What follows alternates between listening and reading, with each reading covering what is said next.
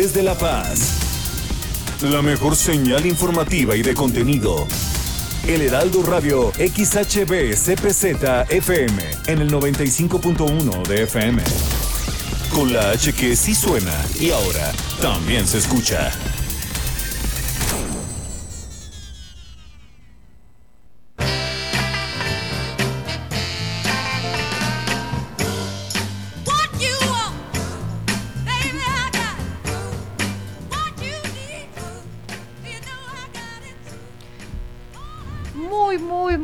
Buenas tardes. Bienvenidos a este sábado de la mesa de Heraldo Radio La Paz. Les damos un saludo a quienes ya nos están viendo en nuestra transmisión en vivo desde nuestra página de Facebook de La Mesa Baja California Sur. Hoy vamos a tener un sábado pues con muchísima información, pero sobre todo ya sabes que nos acompañan los micrófonos la queridísima Nacheli Rodríguez. Hola, ¿qué tal? Bienvenidos sean todos de nuevo a la mesa, como siempre este sábado que ya se siente un poquito más fresco después de las lluvias, aunque un poquito abrumador con este calorcito, pero aquí estamos presentes de nuevo.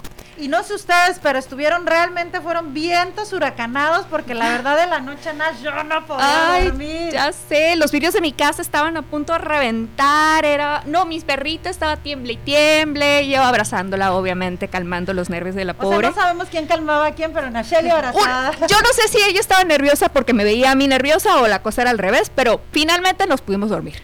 Saludos, Kike, nos da mucho gusto que ya nos estés escuchando en nuestra transmisión en Facebook.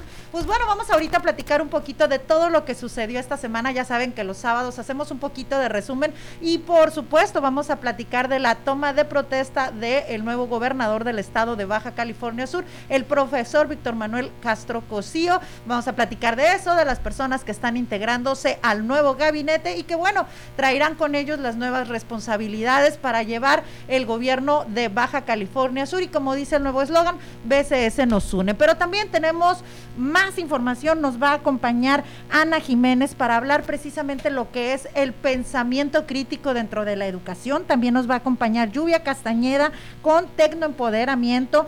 Vamos a hablar un poquito de noticias y ¿qué creen? Para cerrar el programa vamos a tener algo muy rico. Pues va a venir el Javi Salgado de los Tortugones de Asadero, el Javi, y nos va a platicar cómo llegó esa rica, rica receta para unos tortugones deliciosos.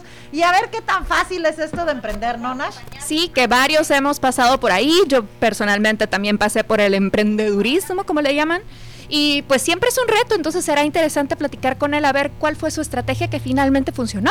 ¿Y cómo? Porque a lo mejor pensamos que a la primera funcionó y bueno, nos va a platicar ya el Javi Salgado si es a la primera o después de muchos intentos. Les recordamos a quienes nos estés escuchando a través de nuestras redes sociales que también ya tenemos nuestro número de WhatsApp de la estación que es el 612 28 817 88. Les repito, 612 28 817 88 y ya nos van a poder platicar pues toda esta información y compartir lo que quieran preguntarle a nuestros invitados, invitadas.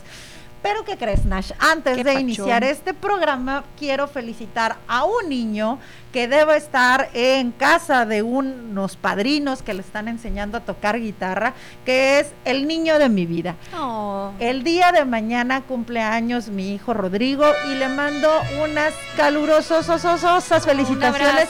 y Saúl nos va a hacer el favor de ponerle las mañanitas. Pero más fuerte, Saúl, porque no pienso cantar. Ay, ya, sí, sí, sí. Yo no canto. Hoy por ser día de tu santo las cantamos. Rodrigo, te amo con todo mi corazón, eres mi vida y siempre voy a estar a ti, a tu lado para apoyarte. Así que después de este pequeño, pequeña pausa eh, cumpleañera, pues adelante Nash con nuestra primera invitada. Así es, vamos a empezar y tenemos el honor de tener aquí con nosotras a la licenciada Ana Karina Jiménez.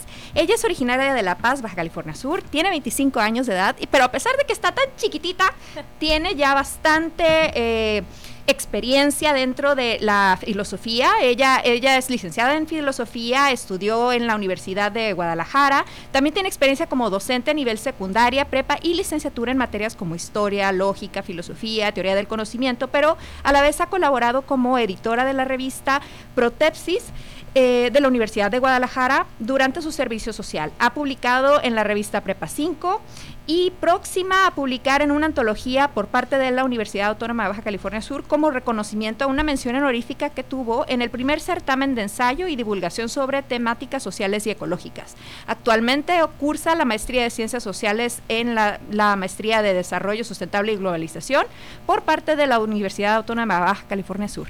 Un gusto tenerte con nosotras, Ana. Bienvenida, Buenas tardes, muchas gracias. A ver, después de, de, toda esta información, de repente nos podemos sentir muy abrumados y no saber realmente a qué te dedicas o, cuál es eh, la dirección que tiene tu especialidad. Bueno, este, primero que nada, muchas gracias por la invitación. Este, se agradece mucho que se abran los espacios para hablar de filosofía y que se pueda compartir al público en general, porque muchas veces queda muy restringido ¿no? al área académica que eso a veces llega a ser contraproducente. Eh, actualmente yo me dedico a la investigación, hago investigación sobre filosofía de la educación en la maestría de siglo de la UAPS, como mencionó Nacheli. Y pues nada, mi trayectoria ha sido más que nada académica y en la investigación, no solamente en temas de filosofía de la educación, sino en general, por ejemplo, las publicaciones que hice en Prepa 5 fueron respecto a filosofía para qué, cuando trabajé de editora como parte de mi servicio social fue este más que nada pues detrás de las publicaciones, ¿no? Eh, me encargaba de estilo, me encargaba de redacción, etcétera, pero siempre dentro del área académica. Y con enfoque en filosofía, ¿no? Sí, claro. Y bueno, este, a lo mejor te puede sonar un poco absurdo eh, ver mi pregunta, pero ¿qué es la filosofía? Empezando con preguntas Empezando primero con lo básico, ¿qué es la filosofía? Mira, eh, llega a ser un concepto muy difícil eh, de definir, porque por un lado tienes como la definición etimológica, lo que significa tal cual el vocablo, que es filo, amor, sofía, a la sabiduría. Amor a la sabiduría, entonces cuando tú haces filosofía estás siendo amante del saber, del conocimiento. Sin embargo, la experiencia histórica nos ha demostrado que la filosofía siempre se adapta mucho a su época y a su contexto y termina siendo más que nada un quiebre de las ideologías que permean el contexto histórico. Es decir, eh, la filosofía va evolucionando con la sociedad, ¿no? Las preguntas que se hacían en la Grecia clásica no son las mismas que se hacían durante la Edad Media, no son las, mías, las mismas que se hacían durante la modernidad y evidentemente no son las mismas que se hacen ahora, ¿no? Y de repente en esta, en esta puntualización que haces, Ana, eh, ¿cómo pudiéramos traducirlo en esta parte de la filosofía moderna? Porque estabas comentando que la filosofía es un tema de generación de pensamiento crítico en la educación. Digamos, eh, sí, de repente en la escuela nos hablan de filosofía, nos hablan de Platón y lo vemos como algo en la antigüedad y no lo vemos como algo presente. Pero bajo este esquema de generar un pensamiento crítico en la educación, ¿cómo haces esa de la filosofía o aplicación en la, en, la actualidad. Fíjate, hay una frase de un filósofo italiano muy curiosa porque dice, todo el pensamiento occidental es una nota al pie de página de los diálogos de Platón. O sea, normalmente todo lo que se discute actualmente ya lo discutieron los grandes filósofos, ¿no? En la actualidad lo que podemos encontrar que, que es como el quiebre que hace la filosofía es con los pluralismos epistémicos, es decir, la diversidad que existe de pensamientos, entonces la filosofía entra de manera crítica a decir por qué sí, por qué no, por qué aceptamos esto, por qué no aquello, más allá de valores éticos o morales, es en busca de la verdad, ¿no? Y en ese sentido, hay muchos autores, sobre todo filósofos y pedagogos, que toman el filosofar como enseñanza de la filosofía o sea, se vincula mucho y se dice a filosofar se aprende filosofando, ¿no? Y es siempre una actividad eh, práctica. Entonces, ¿cómo vinculamos la filosofía con la educación? Pues es que, ojo, no estoy diciendo que todas las preguntas que nos hagamos son filosóficas o toda la crítica que hagamos es filosófica. Es importante que la pregunta filosófica te dé para más. Una pregunta que tú puedes contestar con sí o no, o a la que le puedes dar una respuesta en un 2x3, normalmente no es filosófica, ¿no? Porque va mucho más allá de lo evidente y se cuestiona. Entonces, siempre se procura que el diálogo siga, no a nivel, obviamente a nivel individual, pero no se quede ahí, sino que trascienda, que tú puedas dialogar con todos los que ya vinieron diciendo algo detrás de ti y con todos los que van a decir algo después, ¿no? Entonces es importante cuando nosotros hagamos filosofía o si hacemos preguntas filosóficas, podamos estar siempre en una eh, conversación constante porque estás entonces haciendo crítica constante, ¿no? O sea, es como una como tomar este tal vez conceptos o argumentos, pero que puedas generar este diálogo y reflexión, no nada más a través de las eh, conceptualizaciones, vaya, aunque suena un poco redundante que se tengan actualmente, pero también analizando lo que otras personas han dicho. Claro. Y en esta parte, por ejemplo, lo vemos en situaciones que se ven muy complejas y lo decías ahorita, por ejemplo, los temas de diversidad, los temas de coyuntura que estamos viendo, sobre todo cuando existe de repente un pensamiento divisorio de repente entre buenos, blancos, amarillos, azules, este, y, y te digo sobre todo esta parte de traer lo que son los derechos humanos a la vida pública y a la aplicación general de la vida de las políticas públicas. ¿Cómo puede la filosofía ayudar a que ese pensamiento ayude a pluralizar todas estas ideas? Mira, hay algo muy importante cuando nosotros hablamos de crítica o de la diversidad de pensamientos, algo que se llama doxa y episteme. La doxa es la opinión que se tiene sobre algo. ¿Y qué es una opinión? Normalmente son pensamientos o conocimientos que se generan sin un sustento teórico argumentativo, científico, sin, sin una investigación previa, sin una argumentación. Entonces, cuando la, cuando la mayoría de las personas nos quedamos en la doxa, es muy fácil hacer eh, aseveraciones, negaciones, y se vuelve muy complicado, ¿no? Entonces hacer pensamiento crítico, porque las ideologías de masa son muy peligrosas, ¿no? Y entonces la episteme se vuelve un conocimiento, se vuelve una investigación, se vuelve una búsqueda de la verdad y entonces lo que yo digo, no lo digo porque lo dicen todos los demás, sino porque hay una previa investigación, una previa argumentación. Hay algo con lo que yo te puedo demostrar que esto es así y no de otra manera. Entonces muchas veces, ¿qué sucede con, eh, con la posmodernidad? que muchas veces nos quedamos en la doxa, ¿no? Y como hay mucha gente... Eh, profesando una ideología y es la ideología que permea, entonces yo también me voy a hacer parte de esa ideología sin cuestionarla. Y lo vemos en las redes sociales, ¿no? Sí, evidentemente. Por ejemplo, eh, hoy es el, este mes, el mes de septiembre, es el mes de la prevención del suicidio.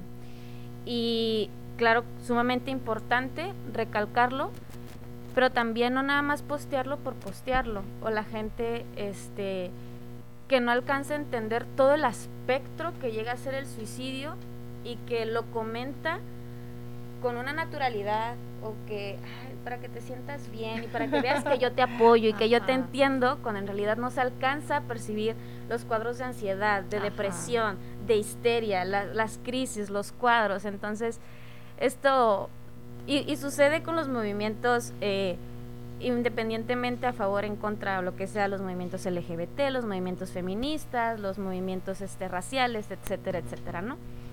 Sí, yo creo que es, es, importante esta diferenciación que haces tú, porque muchas veces, como, como bien dices, porque se ha popularizado una causa, nos metemos y nos creemos partidarios de ella sin realmente conocer cuáles son los fundamentos o las bases en las que ésta se sustenta, ¿no?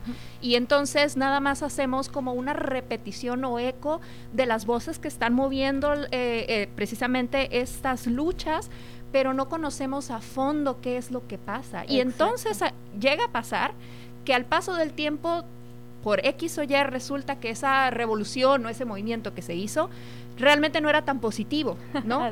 Y así lo podemos ver como se dio, por ejemplo, en la Alemania nazi, este, y muchas otras causas que en un momento, los italianos con Mussolini, no sé, muchos otros procesos históricos. La Revolución Francesa. Sí, que a lo mejor en un principio dijeron, no, si esta es mi lucha, esto me parece perfecto, yo lo voy a seguir, este, eh, son principios o, valores que, concuerdan con mi ideología y voy por ellos, pero no te fijas más allá de eso, no cuestionas y no se genera ese diálogo, pues. Exacto, sí.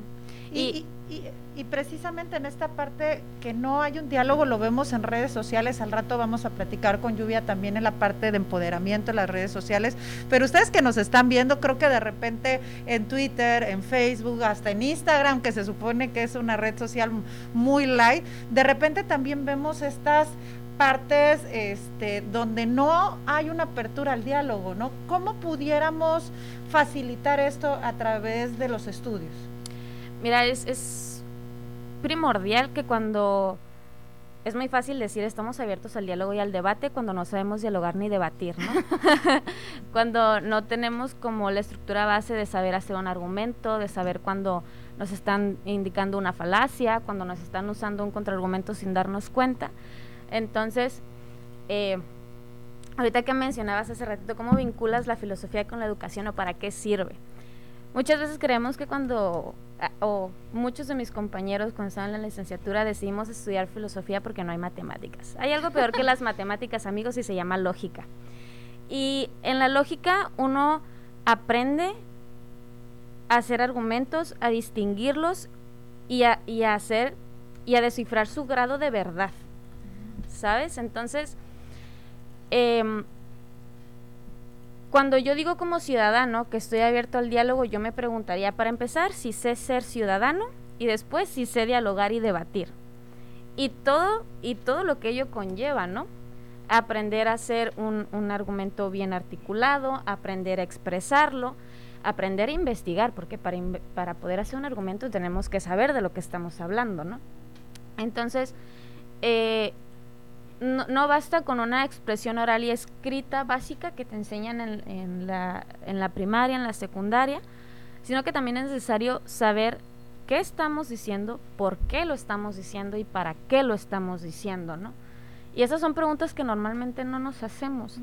Desde, o sea, desde lo muy básico de por qué pienso lo que pienso y no pienso otra cosa. Y entonces, ¿por qué voy a debatir por esto y no otra cosa? Entonces, desde esas preguntas tan simples y tan básicas que se vuelven muy difíciles de contestar, eh, precisamente porque no tenemos el ejercicio de la reflexión tan, tan acuñado desde, desde nuestra formación. ¿Y ese es el rol que juega la filosofía dentro de la formación? Así es, precisamente para crear primero un diálogo interno, ¿sabes? Entonces, saber decir ¿Por qué soy como soy y no soy diferente? ¿Por qué me gusta lo que me gusta y no otra cosa? Este, estoy bien y estoy mal. Bueno, ¿qué es lo que está bien y qué es lo que está mal? ¿Según quién? ¿Según por qué y para qué? Entonces, el primer diálogo que uno tiene cuando estudia filosofía y cuando enseña filosofía es, es sobre uno, es dentro de uno mismo, ¿no? Y a partir de ahí te abre las puertas para el diálogo tanto con eh, las personas que te rodean, con los alumnos, con tus compañeros de trabajo, etcétera, etcétera.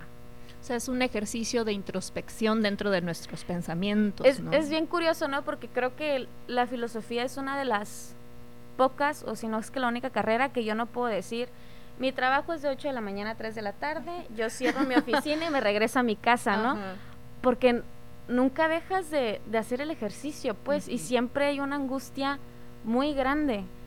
Y normalmente se aprende a vivir con esa angustia y se aprende a vivir siempre en contra de la corriente, ¿no? Porque es lo que es lo que suele suceder cuando uno eh, empieza como y de manera muy superficial, ¿eh? ni siquiera ocupas como ir tan al fondo para darte cuenta. Hacer estos ejercicios. Sí, claro. Eh, ¿Cómo has visto tú en los últimos años el rol que ha jugado la filosofía en la educación? ¿Realmente es algo que se, que se enseña y se valoriza dentro de los planes académicos? Mira, la tarea de la filosofía de la educación es justamente dialogar y romper o cuestionar la ideología que permea el papel de la educación o lo que es la educación actualmente, ¿no? Y más que nada porque hay un imaginario de lo que debería ser la educación o de lo que es la educación y los fines que tiene. Entonces, em, todo, todo proyecto, independientemente si sea educativo o de lo que sea, eh, tiene un fin, porque eso es un proyecto, ¿no? Esas, eh, haces un orden para obtener un fin inexistente. Entonces, la pregunta que se hace, para empezar, es si los proyectos educativos tienen una filosofía educativa. Si la tienen, entonces sería, ¿cuál sería el fin último de esa educación? Recordemos que la educación es un acto 100% antropológico, es decir, ningún, nadie más se educa más que el hombre. Y es muy debatible, ¿no? Que digan, es que los animales también se educan, los animales son educables. El hombre, si no se educa, no es nada. ¿Sí? O sea, los perros pueden seguir siendo perros, los eduques o no. Pero el hombre es hombre solo a partir de la educación y no me estoy refiriendo únicamente a la educación institucional, sino al aprender a hablar, aprender a socializar. Es parte de la humanidad, Exacto. Es un acto 100% antropológico. Entonces, el fin de la educación debe ser entonces un hombre. Un hombre que no existe porque si existiera no habría un proyecto. Entonces, la pregunta es, ¿qué clase de hombre se quiere formar a partir de la educación? Mm. Es interesante porque eh, muchas veces dependiendo en la institución donde se está educando la persona, pues es como el propósito que tiene. Hay muchas este, escuelas que el propósito es crear técnicos y que más o menos estaríamos hablando de un obrero, mano de obra calificada. Otras que probablemente se enfoquen más a la cuestión reflexiva y estás hablando tal vez de científicos o de personas que cuestionan diversas áreas. por ejemplo. sí. Eh, sí, digo, hay ya instituciones sobre todo de educación medio superior, que empiezan a tener algunas materias que tienden a llevar algunas áreas de filosofía o por lo menos algunos libros de filosofía.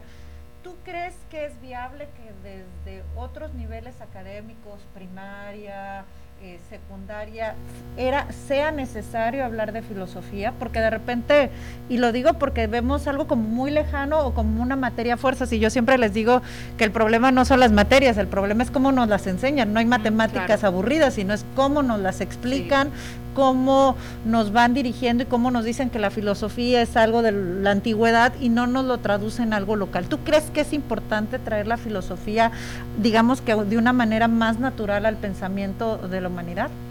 Es que, ojo, el, el, niño ya es filósofo por sí mismo, ¿no? O sea, el niño hace las preguntas y quiebra con e, esas preguntas incómodas que nos hacen los niños. Y es porque ellos no están entendiendo qué está pasando y porque ellos dicen, por qué sí puedo hacerlo o por qué no, o por qué él, o sea, hay un instinto, esto lo menciona Freinet, es un pedagogo y filósofo, dice, hay un instinto de evolución en el hombre. no me voy a meter en género, hombre como especie, ¿no? Sí. Hay un instinto de, de evolución, de saber, de querer, de hacer. Entonces, ¿qué pasa? Más bien que nosotros frenamos esos instintos y entonces es un, eh, no te puedes vestir así, porque no se ve bien. Y eso en la escuela te tienes que sentar así. Y es, tú tienes que aprender esto, papá, pero es que a mí me gusta pintar, es que a mí me gusta pescar, es que no, eso no te va a servir, te va a servir esto. Entonces, eh, más que introducir, que claro que es muy importante, hay una vertiente de la filosofía que es filosofía para niños y te encuentras con cada maravilla de las respuestas que hacen los niños referentes a lo que es el ser, tan simple como eso, o a lo que es el concepto. Eh, hay cada experiencia de, tengo eh, compañeros que se han llevado pues bastante risas y uno aprende muchísimo más de los niños que los niños de nosotros, yo creo. Entonces, más que introducir, que claro que se debe hacer, es dejar de frenar esa naturalidad en el niño por, por querer aprender, por descubrir y por cuestionarse, ¿no? Porque cuando nos hacen unas preguntas incómodas, Cállese, ¿por qué pregunta? O de repente los adultos eh, no sabemos qué responder, ¿no? claro. Sí, sí. Qué interesante. O sea, sería como que parte de la naturaleza, de, como decías, del ser humano es filosofar. Sí, sí, claro. O sea, eh, desde que, porque precisamente la pregunta que hace el niño a, nosotros nos, nos tambalea, pues nos mueve el piso. Y justamente estamos tan desacostumbrados a estar en paz con la verdad que cuando un niño te pregunta algo tú no eres capaz de contestar una verdad tan sencilla porque sientes que el niño no es capaz, porque sientes que el niño no te va a entender, que no. El niño es niño, no tonto. Entonces, sucede en todas las etapas. Digo, a mí lo que es la educación media superior me parece asombrosa porque justo es una etapa tan difícil de la vida, o sea, no nada más tienes cambios físicos bastante evidentes, sino que tienes, tienes a la escuela, tienes el qué voy a hacer cuando salga de la escuela, qué quiero estudiar, y luego tienes, es que mis amigos, y es que mi cuerpo, y es que es, y es tan difícil, y aún así salimos adelante, a tirones o jalones, pero sobrevivimos, que sobrevivimos a esa etapa, ¿no? Y entonces es, yo creo que introducir la filosofía en esta etapa tan importante de saber quién soy y por qué soy como soy, es la primera pregunta. ¿Por qué me gusta lo que me gusta y otra cosa? ¿Por qué creo lo que creo? Y considero que si uno se aprendiera a hacer estas preguntas, si no las tuviste en la infancia, que alguien te las haga en la educación media superior, tendrías eh, tendrías muchos licenciados ingenieros felices, muchos pintores que no se sientan frustrados, muchas artistas que no se que no se sentirían mediocres, mucha gente que podría disfrutar de lo que es sin la presión social, sin, sin que todos estos prejuicios que tiene la sociedad los esté frenando precisamente, ¿no? Suena así como que se evitarían muchas visitas al psicólogo. Eh, sí. Que también es importante. que también es importante, pero fíjate, o sea, desde sentar este, este tipo de, diría como de bases de, de, de- de tu personalidad, de hacer un análisis de tu personalidad, ya te brinda ciertas herramientas para ser más seguro de ti mismo y definir hacia dónde quieres ir, qué es lo que quieres lograr. Y creo que eso es parte de, de ello. Y te agradecemos mucho, Ana, que nos hayas compartido toda esta visión de la filosofía aquí en la mesa de Heraldo Radio. Ya ahorita nos vamos a ir un rapidísimo corte y les agradecemos a quienes nos están acompañando a través de nuestra transmisión en vivo. Aquí nos despedimos un poquito en este pequeño corte comercial y regresamos. Vamos a seguir platicando y te agradecemos a Ana Karina Jiménez que nos haya platicado del pensamiento crítico a través de la filosofía. Muchas gracias, nos vamos a un pequeño luego, corte en Heraldo gracias. Radio La Paz.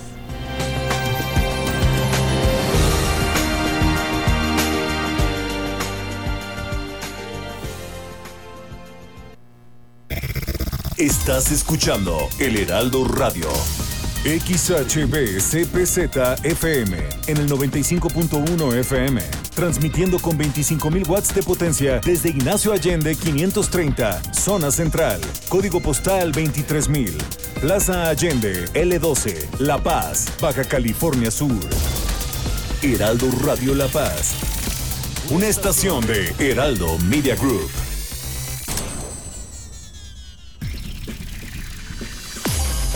En el 95.1 de FM, Heraldo Noticias La Paz.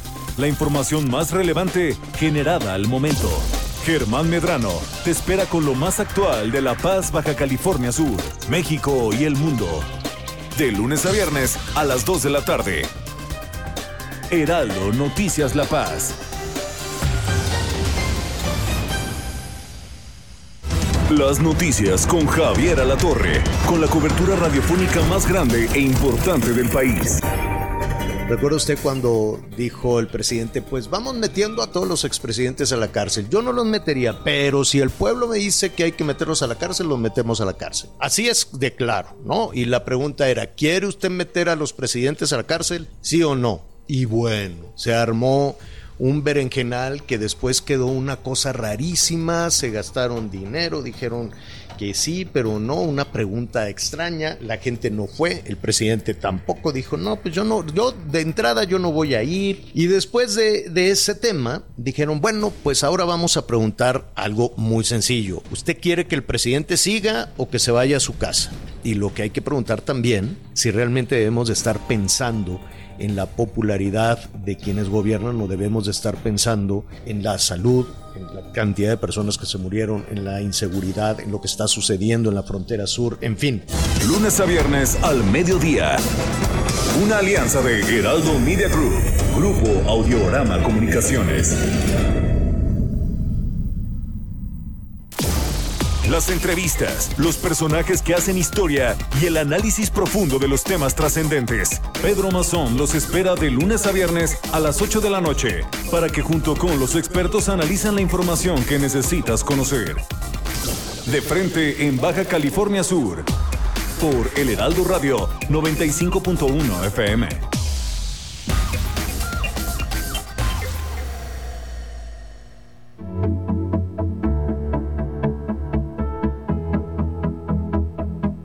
La comunicación es importante en este regreso a clases presenciales. Por eso, en caso de contagio por COVID-19, inmediatamente repórtalo a las autoridades de la escuela y a las personas con quienes tuvieron contacto. También hay que aislar los casos a tiempo. Es importante para no reproducirlos. Yo soy Carlos Allende y recuerda que hashtag seguimos en pandemia y hashtag no te confíes.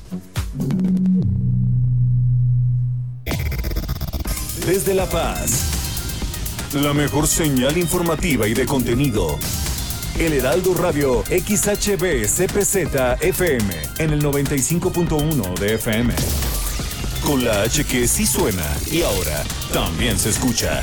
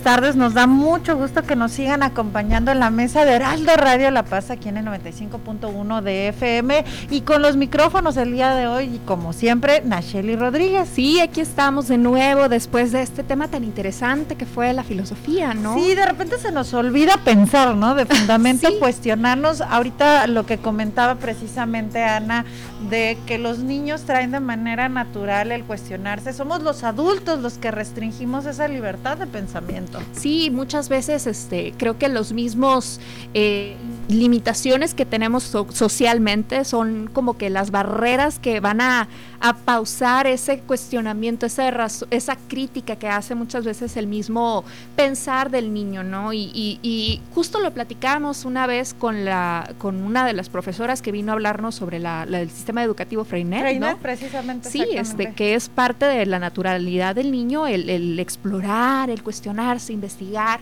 pero pues a veces porque decir, ay, el niño que enfadoso, no preguntes eso, que, que este, que imprudente, paramos, ¿no? Y, y es triste porque justo decía Ana, eso permite que, que se pueda generar este pensamiento crítico. Sí, y se nos olvida precisamente esa posibilidad y esa libertad que tenemos. Pero bueno, vamos a seguir platicando, ya saben, de estos temas en la mesa de Heraldo Radio La Paz. Queremos agradecer a las personas que nos están escuchando a través de la radio, pero también queremos agradecer a las personas que nos están siguiendo a través de nuestra página de Facebook. Por aquí le queremos mandar saluditos a Nira Jiménez, Silvia Varga, Araceli Fernández. Cheli Fernández, yo sé que eres Team Marta del Riego, a quien le mandamos un saludo por ahí. Marta no pudo estar presente el día de hoy, pero bueno, ya saben que el siguiente sábado por aquí nos va a acompañar. También Quique Asobre, eh, Juan Pablo Bautista Cano. ¡Hey, Juan Pablo! Me da mucho gusto. También tenemos por aquí.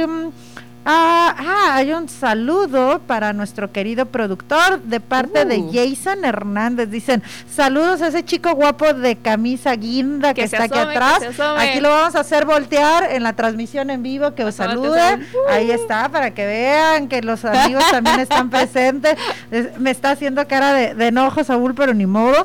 También saludos a Adriana Pérez Ortiz. Felicidades, me da mucho gusto que estés nuevamente en el Centro Cultural La Paz. Muy pronto va a estar Adriana, Ah, quien está nuevamente de directora Ya del Centro Cultural La Paz. sus talleres. Es una persona muy dedicada y comprometida profesional de la cultura, entonces nos va a dar mucho gusto que nos acompañe la siguiente semana a platicar precisamente de los proyectos que vienen para el Centro Cultural La Paz. Y si usted no sabe dónde se ubica, pues es este centro del antiguo municipio de La Paz, que es en Altamirano, ahí cerca, de- ay, siempre se me olvida, la de la subidita del Teatro Juárez.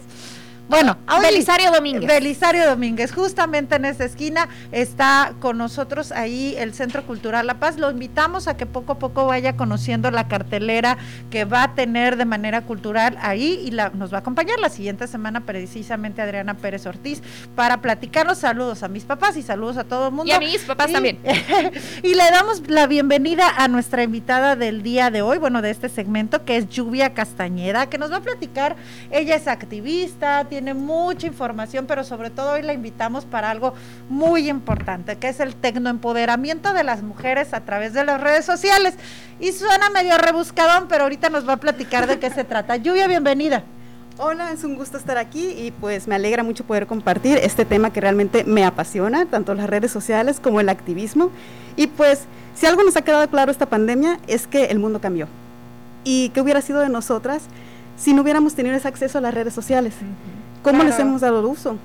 Imagínate, o sea, haber estado en aislamiento y no tener contacto alguno, porque gracias a esas plataformas que tenemos fue la manera en que muchas personas pudieron socializar y yo creo que fue parte de la receta secreta para no volvernos locos. Pues de hecho yo también asumo gran importancia a esto. A eso es lo que le decimos resiliencia, haber soportado todo este tiempo en el encierro. Y pues muchas que tenemos el privilegio, porque pues no todo el mundo Claro. pudo desafortunadamente, pero pudimos estar en nuestras casas y pues teniendo un contacto, aunque sea virtual, por ejemplo, pues am- llamando amigas, llaman, el, haciendo el trabajo desde casa y pues también eh, informándonos a través de las redes sociales. Y, y esta parte, quienes nos están escuchando, digo, de hecho también nosotros, por ejemplo, ya estamos eh, compartiendo nuestra transmisión en vivo, son ya llevamos tres semanas en las que además de que nos puedan escuchar a través de radio, pues también nos pueden ahí, ahí mira, ya estamos saludando en nuestra transmisión en vivo. Y también pues tenemos lo que es el WhatsApp, el 612 28 817 77 y el WhatsApp pareciera que no, pero fue de las aplicaciones que más crecieron para poderse comunicar. Cuando hablamos de tecnoempoderamiento, ¿qué es? Que las mujeres tengan ac- acceso a tecnología, que puedas usar, son aplicaciones en particular. ¿De qué se trata el tecnoempoderamiento? es apropiarnos del espacio virtual, es decir, empoderarnos de este espacio. ¿Por qué? Porque muchas veces hemos tenido esto, este acceso, pero no lo usamos como para que sea parte de nosotros. No lo usamos diciendo, ¿sabes qué? Me corresponde a mí este espacio, aquí voy a levantar la voz, aquí voy a hacer esto y entonces me apropio. Apropiarte de algo y hacerlo tuyo y usarlo como tú quisieras y sobre todo para expresarte o incluso pues ya ves que estuvimos haciendo el trueque feminista o también estuvimos pues las nenis, estuvimos también vendiendo artículos en diferentes lugares que esto ayudó mucho a lo que era la economía, la microeconomía de cada una de nosotras.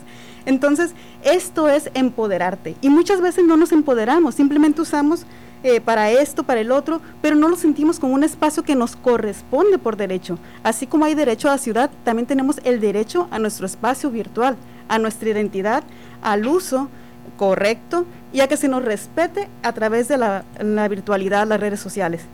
Entonces, esto es empoderarte. y es, pues, es curioso esto que mencionas, ¿no? Del espacio virtual, porque creo que es algo que muchas veces no tenemos como en el mapa que existe, ¿no? O sea, sabemos que está la virtualidad, pero no tenemos como definido este espacio.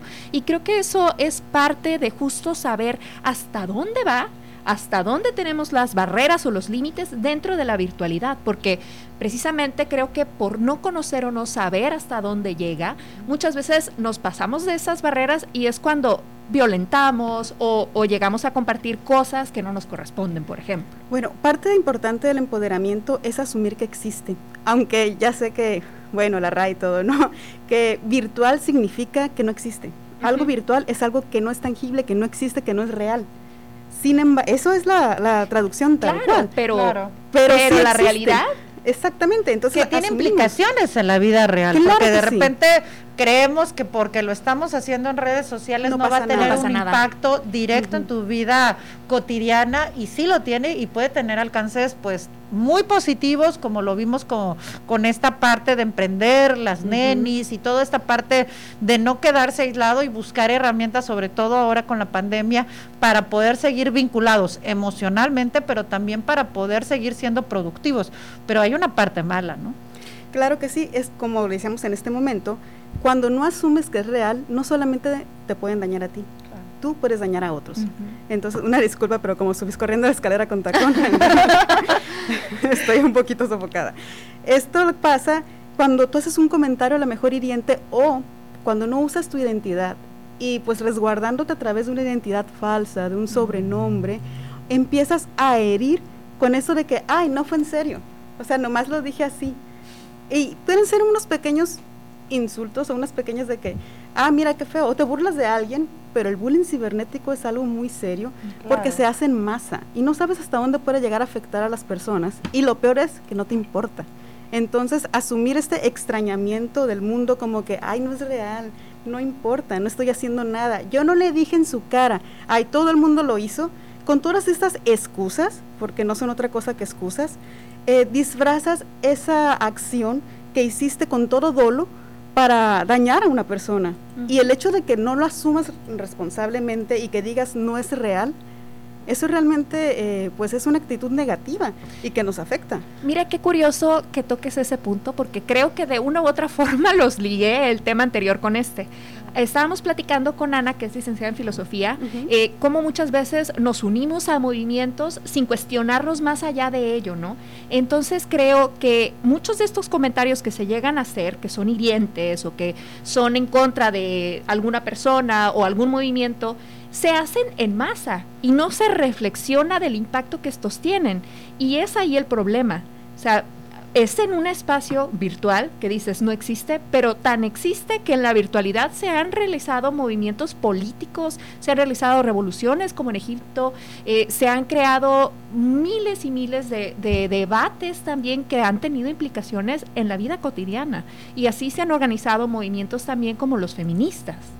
Claro, muchos movimientos han surgido a través de las redes. Podemos tener ejemplos, pues, Me Too. el Me Too, la Primavera, etcétera. Tenemos muchos movimientos fuertes. Asumiéndolo en el rango local, también podemos, pues, los famosos lords, no sé si se acuerdan los lords, los ladies. Ah, ahorita ya no se claro, acostumbra sí, tanto, los ¿no? hashtags del el Lord no sé qué, Ajá. Lady no sé qué, claro. Y también lo vimos con el tema de la perrita Luna, ¿no? Que También. hubo una movilización y ese ya fue dentro de un contexto de pandemia y aún así hubo una Así es. movilización. O sea, sí tiene esta parte positiva que puede llevar a ser eh, esta es esta capacidad humana que tenemos para generar cambios sociales también es importante en las redes sociales. Pero eh, ¿cómo pudieras eh, recomendar tú esta parte de darle un encauzamiento positivo a esto? Simple y sencillamente asumiendo que ya sé que se escucha eh, un poquito contrario, pero lo virtual es real, como dice la ley Olimpia. Entonces, si tú asumes, todos, todas, todes, asumimos que es nuestra responsabilidad y que estamos conviviendo en un espacio en el cual deberíamos estar en armonía y respeto, todo va a fluir mejor. Porque ni yo daño a otros, ni otras me dañan a mí. Entonces, de asumir esta responsabilidad es muy importante. Y al ser un espacio, se cuestiona mucho esto, ¿no? ¿Debería o no ser regulado? ¿Hasta qué punto está tu libertad? ¿Hasta qué punto está tu libertad de expresión? ¿Y hasta qué punto eres responsable de un daño que le pudieras causar a otros? Ahora, en México no se ha seguido tanto, pero con la ley Olimpia ahorita pues ya hay repercusiones a la violencia digital, pero en otros lados, por ejemplo en Corea, pues eh, Nash sabe que me gusta mucho esos temas. por ejemplo, Corea, eh, los artistas, los idols pueden incluso hacer demandas si alguien, eh, aunque sea en grupo, aunque sea en masas, a cada persona que les puso un comentario negativo, les puede llegar una requisición y son Wow. obligados ya sea pagar una multa económica o hacer un servicio comunitario en masa. O sea, se ha dado casos que tienen que ir todos los que hicieron un comentario negativo a hacer eh, diferentes tipos de actividades en favor de la comunidad, a disculparse y a retractarse. Entonces, eso todavía no he visto que haya llegado aquí, a lo mejor hay un caso y lo desconozco, pero hasta ahorita no tengo el conocimiento de un caso famoso en el que se haya aplicado, pero pon que yo salga, eh, no sé, se me burlan de mí de alguna forma, no sé, salgo en cosplay y me empiecen a insultar y yo digo, voy a poner una demanda delante de todos ellos y entonces vamos a hacer un seguimiento de quiénes son en sus identidades reales y cada uno de los que se burló, pues va a tener que hacer, que se burló con dolo y eh, digamos, Claro. a cierto límite. Que son los haters, ¿no? Ya sabemos este Sí. concepto de personas que disculpen ustedes, pero no encuentran otro propósito en su vida que atacar cualquier cosa. O sea, si estuvo el día soleado, porque el día estuvo soleado. Si se vistió de amarillo, porque se vistió de amarillo. Si no, porque también. Entonces, eh, pero también es un tema de, de que y lo decías bien, de que muchas personas a través de las redes sociales, como saben que no es su identidad como tal, o sea, porque a lo mejor si yo me encuentro a Nacheli no me no se atreve a decirme ese vestido no te queda, ¿no? Pero si está en redes sociales, Hashtag no le queda. se nos hace muy fácil decir hashtag qué feo de vestido, pero no nos damos cuenta de esta implicación. Decías algo muy importante, la ley Olimpia también está en Baja California Sur. Así es.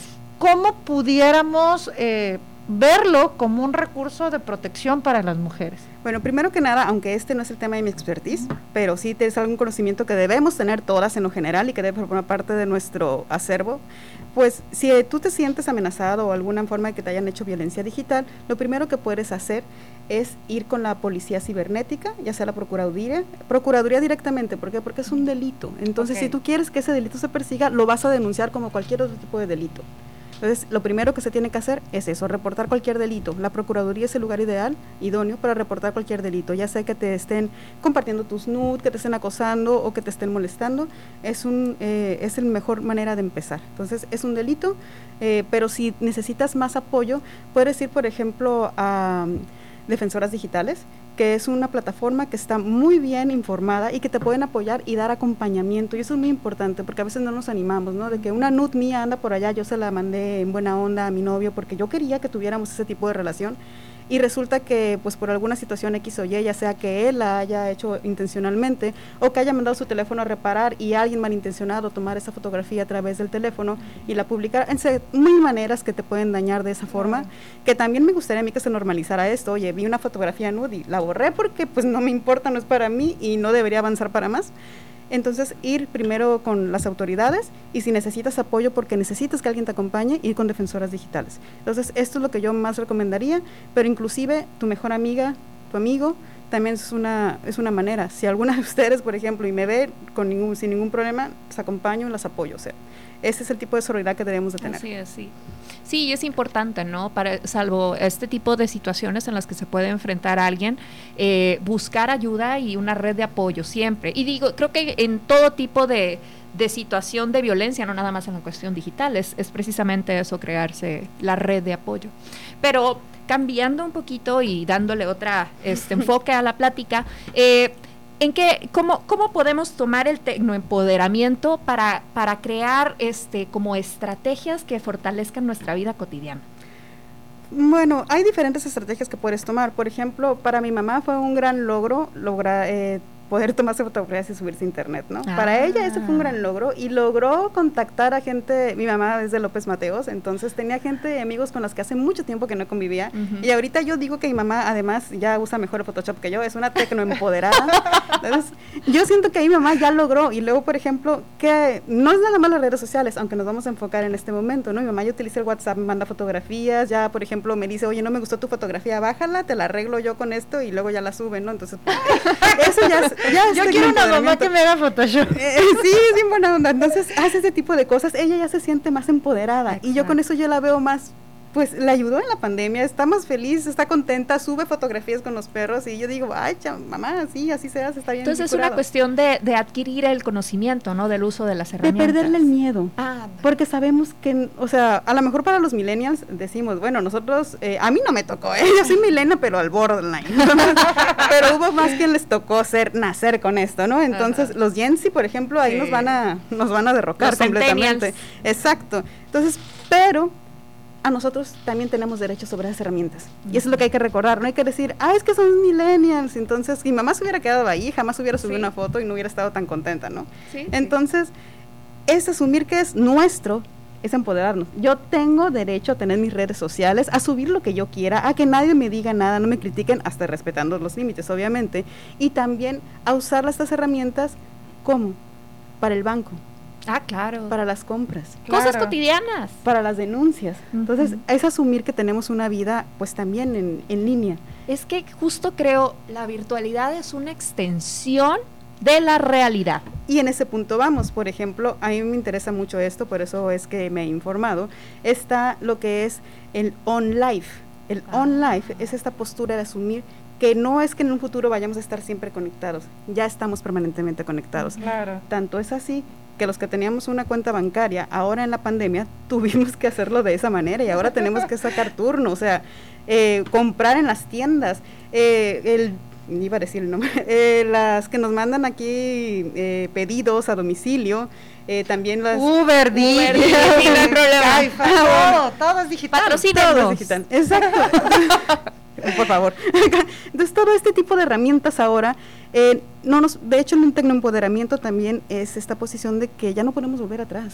Sí. O sea, y, y la educación, lo vimos, ¿no? Ya también no hay para atrás, porque también abrió las posibilidades, como decías, eh, tu mamá, mi mamá y, y muchas personas que de repente les daba miedo las, eh, las tabletas o los celulares, pues a través ahora de YouTube se, se capacitan en muchas cosas que les pueden ayudar para salir adelante y para generar desde tiendas, desde ropa, porque la verdad, en las redes sociales de repente encontramos clases de todo. Sí, sí, sí. Y los webinars. Los webinars también ha sido una gran herramienta que nos ha apoyado.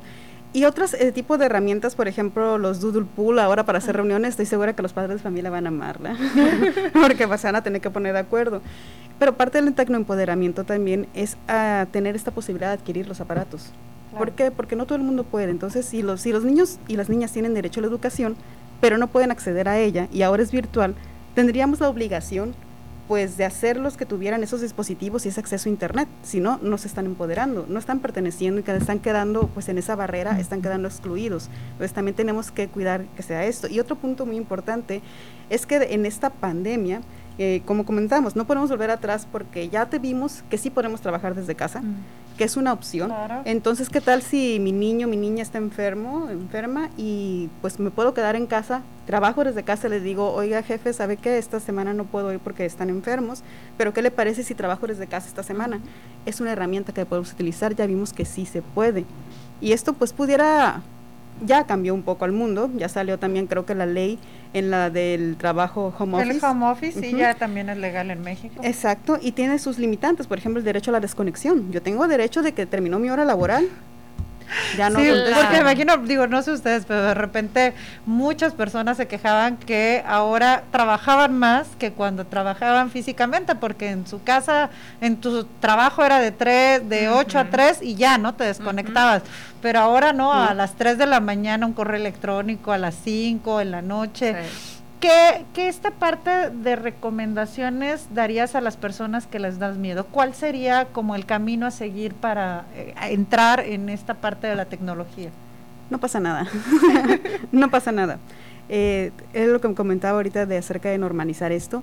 Eh, por ejemplo, cuando yo solía hace mucho tiempo dar clases de computación o algo, y sobre todo adultos, cuando le enseñé a mi mamá a utilizar la computadora, lo primero que hice fue eh, pégale al teclado, no pasa nada. O sea, Claro. eh, agarrar el se va a apagar, no pasa nada. De hecho, es bastante duro romper. Bueno, el celular no te voy a decir que lo tires, ¿no? Porque luego se rompe.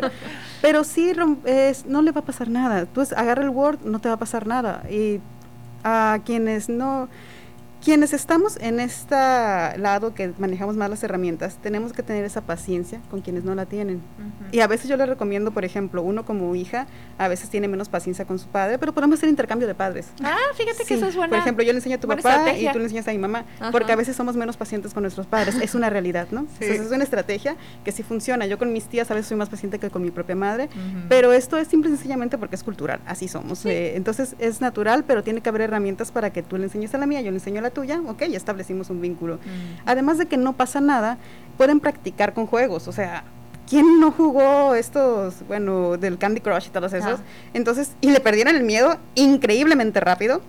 Eh, estoy segura también que si les enseñan a, a modificar fotografías, también lo van a aprender increíblemente. O sea, ahorita hasta mi gato utiliza el juego este en el celular para andar atrapando. aplasta. Sí, o sea, ya quiere jugar y no tengo tiempo, ahí toma gato, ¿no? Ya ahí utilicé de una herramienta. Entonces, Ajá. todo esto se pueden utilizar. Eh, también les recomiendo mucho que si tienen la posibilidad del tiempo, vayan a clases. O sea, por ejemplo, el CECATI 39 tiene excelentes clases y esa es una manera de empoderarte. Eh, por ejemplo, otra cosa que quería mencionar en cuanto al tecnoempoderamiento, no es nada más el uso de herramientas, es impulsar a crear y liderar. Es decir, a las mujeres que crean aplicaciones, a las que programan, a las que están en dentro de lo que es electrónica. Me dio mucho gusto a mí cuando fui a las clases de electrónica en el CECAT 39 encontrar otras mujeres, porque yo dije, ay, voy a ser ya sola, ¿no? Acá bien.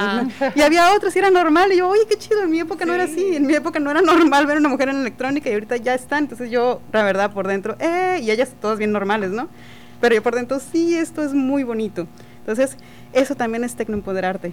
Y, y creo que ese, ese tipo de situaciones van a ser más comunes de, de un tiempo en adelante, ¿no? Porque justo se han cambiado los roles de género, este, a lo mejor para mi generación, tu generación, la de Valerie, era muy eh, extraño ver mujeres que se dedicaran a las tecnologías de la información, o poco común, digamos, y cada vez siento que se van involucrando mucho más. Entonces empezamos a ver, a ver más este presencia de las mujeres en áreas que tal vez no era tan cotidiano. Y precisamente con eh, movimientos que les generan esta autonomía o empoder- empoderamiento eh, se da cierta seguridad para que creen este tipo de plataformas y tecnologías. Sí, por parte de otras instituciones se ha creado lo de Niñas a la Ciencia y Tecnología, que han sido muy buenas, aunque voy a reconocer algo, por ejemplo, en mi generación del Instituto Tecnológico nos graduamos, eh, de mi generación, o sea, las llevamos exactamente a la par, cinco mujeres y un hombre. Wow, dos ¿en hombres, serio? cinco mujeres y dos hombres nada más de la... Entonces, eh, en otras ocasiones también fuimos más mujeres. De hecho, en las áreas de informática, eh, a lo mejor también en sistemas computacionales, que es la mía, éramos más mujeres que hombres, pero a la hora de llegar a lo que es el puesto de liderazgo es donde no ves tantas mujeres. Pero sí, en Mm. cuanto a desarrollo, de hecho, tengo entendido que en la India, por ejemplo, la mayoría son mujeres. Entonces, las mujeres tenemos eh, este impulso en lo que es programación eh, bastante avanzado. Ah, se había escuchado, de hecho, que las mujeres tienen algo dentro de su ser que las hace mejor programando que a los hombres. No sé si sea algo que nos haga mejor, pero sí sé que está dando esta tendencia. Entonces, no creo que no estemos tanto no produciendo, pero sí creo que debemos de diversificarnos a liderar también y las que no están produciendo o no están dentro del mundo también tienen derecho a apropiarse de este espacio. Sí, y yo creo que eso sería interesante cuestionar e investigar por qué es que no estamos ocupando esos puestos, ¿no? Digo, finalmente ya sabemos la respuesta que es patriarcado, pero este hay que hay que hacer presencia y reclamarlos, porque tanto puede ser capaz una mujer como lo es un hombre. Exactamente, entonces la idea es esto, que te sientas segura, empoderada y sabes qué, ese lugar también me corresponde a mí, me puede corresponder a mí y voy a hacer un excelente papel. Exacto. De, de eso se trata también, todas estas. Y también otra cuestión de lo que podemos tratar, que ese tema es infinitamente, está lo que es la infodemia. En este caso, eh, como muchas mujeres eh, se miraban, eh, no solamente como comentabas hace un momento, que llegabas a tu casa y, ah, como tú te vas a quedar en la casa, pues cuidas al niño, cuidas al abuelo, ah, lavas la ropa, cuidas al perro, mientras trabajas, o sea, todo a la par, y ahí te van Claro. saliendo más manos como puedes, ¿no? Para hacer todo ese trabajo a la par, tercera jornada. Pero aparte, este miedo que nos generó la pandemia y que a cada rato estábamos viendo noticias, pero Ah. mucho, una saturación, una- un miedo Sí. que teníamos y la romantización de este miedo de que si tú tienes mucho miedo y usas, te cuidas exageradamente, es que eres la onda y si no estás mal. Y también esto, eh, aparte de las fake news, o sea, todo esto integrado y esto que te sentirte abrumado, pues es lo que te es la infodemia.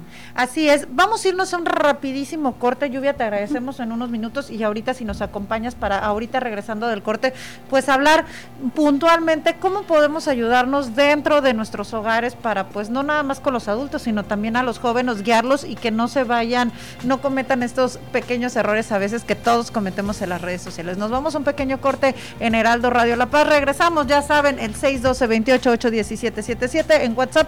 Mándenos un WhatsApp y ahí estamos en contacto.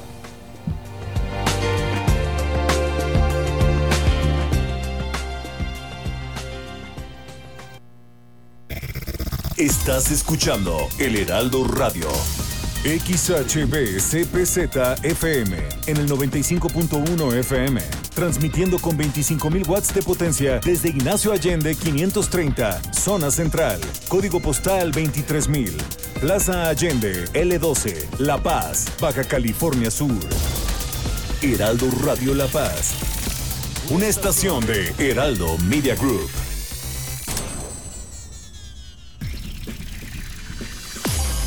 En el 95.1 de FM, Heraldo Noticias La Paz. La información más relevante generada al momento. Germán Medrano te espera con lo más actual de La Paz, Baja California Sur, México y el mundo.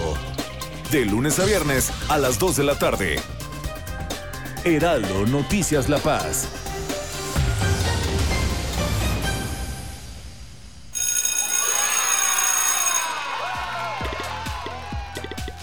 Llegó el momento, regresamos a la escuela. Y para que sea un lugar seguro, debemos usar el cubrebocas en todo momento. Lávate las manos antes de ponértelo. Revisa que no esté sucio, roto o mojado.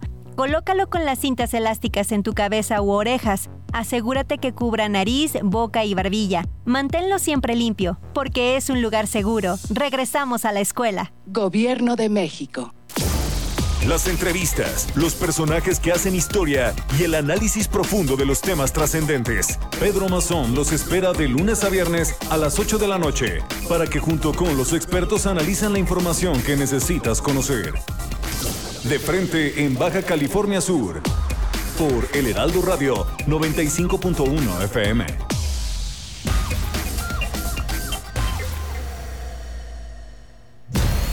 Heraldo Radio La Paz. Con la H que sí suena y ahora también se escucha.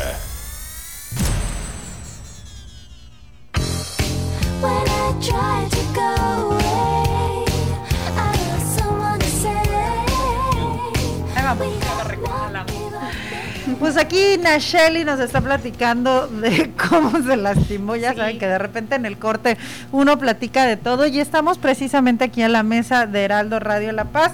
Estamos platicando con Lluvia Castañeda sobre el empoderamiento en redes sociales. Nos decías, Lluvia, eh, que de repente, pues bueno, intercambiar familia. ¿Qué otra estrategia pudiera ser? Para que no se nos haga tan difícil, porque de repente me dices, bueno, sí, inténtalo, ¿no? Que no te dé miedo, pero sí, la realidad es que de repente uno entra en bloqueo y no sabes por dónde entrar. ¿Hay alguna aplicación que tú recomendarías como para iniciar o, o- o cuáles serían estas redes sociales donde es más amigable para las personas? Yo no creo que haya, bueno, hay, hay aplicaciones que pueden ser para aprender a escribir y cosas así, pero no creo que haya una aplicación para que te haga más fácil el acceso a las redes sociales. Más bien tú tienes que limitar tu participación en redes sociales. ¿A qué me refiero con esto? Por ejemplo, si entro a, a grupos que son muy conflictivos, pues a lo mejor me abrumo, ¿no? Pero si yo entro a grupos responsables o a grupos que yo sé que me llevan a un bien o que me entretienen o que me causan cierta tranquilidad, por ejemplo, hay grupos de mamás que yo he visto y están padrísimos porque anuncian todos. Yo estoy en varios grupos de mujeres de diversos tipos. Hay unos en los que comparten puros chistes, que está súper gracioso. Hay otros en los que dedicamos al activismo y pues esos están muy fuertes y intensos, ¿no? Entonces, tú puedes buscar estos grupos y ya sea eh, hay de trueque, de nenis, de todo, que te puedes sentir cómoda. Entonces, eso es lo importante, que te hagan sentir cómoda. Yo entiendo que, te, que la, esta sentirse abrumado, que porque no es nada más en redes o estas actividades, en cualquiera. O sea, si yo voy ahorita a karate y me siento que estoy muy grande para ir a karate y quiero competir de un solo golpe con un primer dan, obviamente pues no me va a ir bien. Claro. Entonces, si yo me pongo estas pequeñas metas de que, bueno, hoy voy a escribir una hoja en Word, yo voy a escribir lo que yo quiero, ¿no? O voy a abrir un pequeño blog eh, y voy a escribir lo que me pasa a diario, esto me puede ayudar a tener esa facilidad de yo empezar a, a empoderarme tecnológicamente. ¿Por qué? Porque a veces, de hecho, a veces no queremos ni leer en la computadora, ¿no? Porque yo, yo prefiero el libro físico porque está mejor, pero en realidad, si lo tuviéramos todo en la computadora o todo en el celular, no tendríamos que tener todos estos libros físicos. eh, tendríamos más facilidad de hacer grande la letra, chiquita, subrayar, poner comentarios, poder compartir la lectura, a ver qué opinas tú, qué opinas tú. Tiene más ventajas, pero no, me aferro. Entonces, soltarte y adaptarte al cambio y aceptar ese cambio. Decir que, ¿sabes qué? Estoy dispuesta a aprender. Ah, me abro, abro mi mente a decir, yo puedo aprender, estoy dispuesta a aprender y voy a ir paso a pasito, baby steps, no hay necesidad de correr a la primera. Entonces, eso es poco a poco, disfrútalo y da- mm, darnos esa oportunidad de adquirir nuevos conocimientos y lo van a disfrutar, estoy segura. No hay arrepentido, no hay quien diga, ay, ya no, bueno, no, sí hay unos que dicen, ya no voy a estar en redes sociales, ¿no? Sí hay, pero no es por la tecnología. Sí, no es por cómo la usamos, ¿no? Exactamente. Y con los niños, pues yo sí diría que menores de 12 años no deberían tener redes Sí, yo, yo tengo un pleito y les voy a confesar, quienes lo estén escuchando y si quieren asesorarme, lo agradecería mucho, porque tengo un niño en mi casa que seguramente está escuchando y va a decir, mamá, porque la verdad es que varios de sus amigos o compañeros están usando una aplicación que se llama Discord Ah, y no se la voy a descargar. Síguelo escuchando, no la voy a descargar. Porque busqué de miles de maneras que si había algún filtro parental, donde pudiera haber algún control respecto a qué personas se vinculaban. Y la realidad es que para mí no es segura para menores de edad. Pero la realidad es que las aplicaciones de redes sociales no son para menores de edad. No deberían ser para menores de edad. El Discord lo hemos utilizado en la maestría, por ejemplo, eh, lo utilizamos para varios grupos de estudio y tiene buena aplicación. Eh, otro, hay otras redes, por ejemplo, yo hace tiempo utilicé una en la que te pon, buscabas tesoros, en los que te ibas por todo el mundo a buscar tesoros, estaba muy padre, pero tampoco creo que menores de edad deberían utilizarla. Y, por ejemplo, voy a contar una experiencia personal, yo estoy en algún fandom de ARMY, de BTS, y ahí de repente hay niñas de nueve años y dicen, tengo nueve años, agrégame. Y luego hombres que se ponen a decirle, yo te agrego, yo cómo, ¿por qué hacen esto?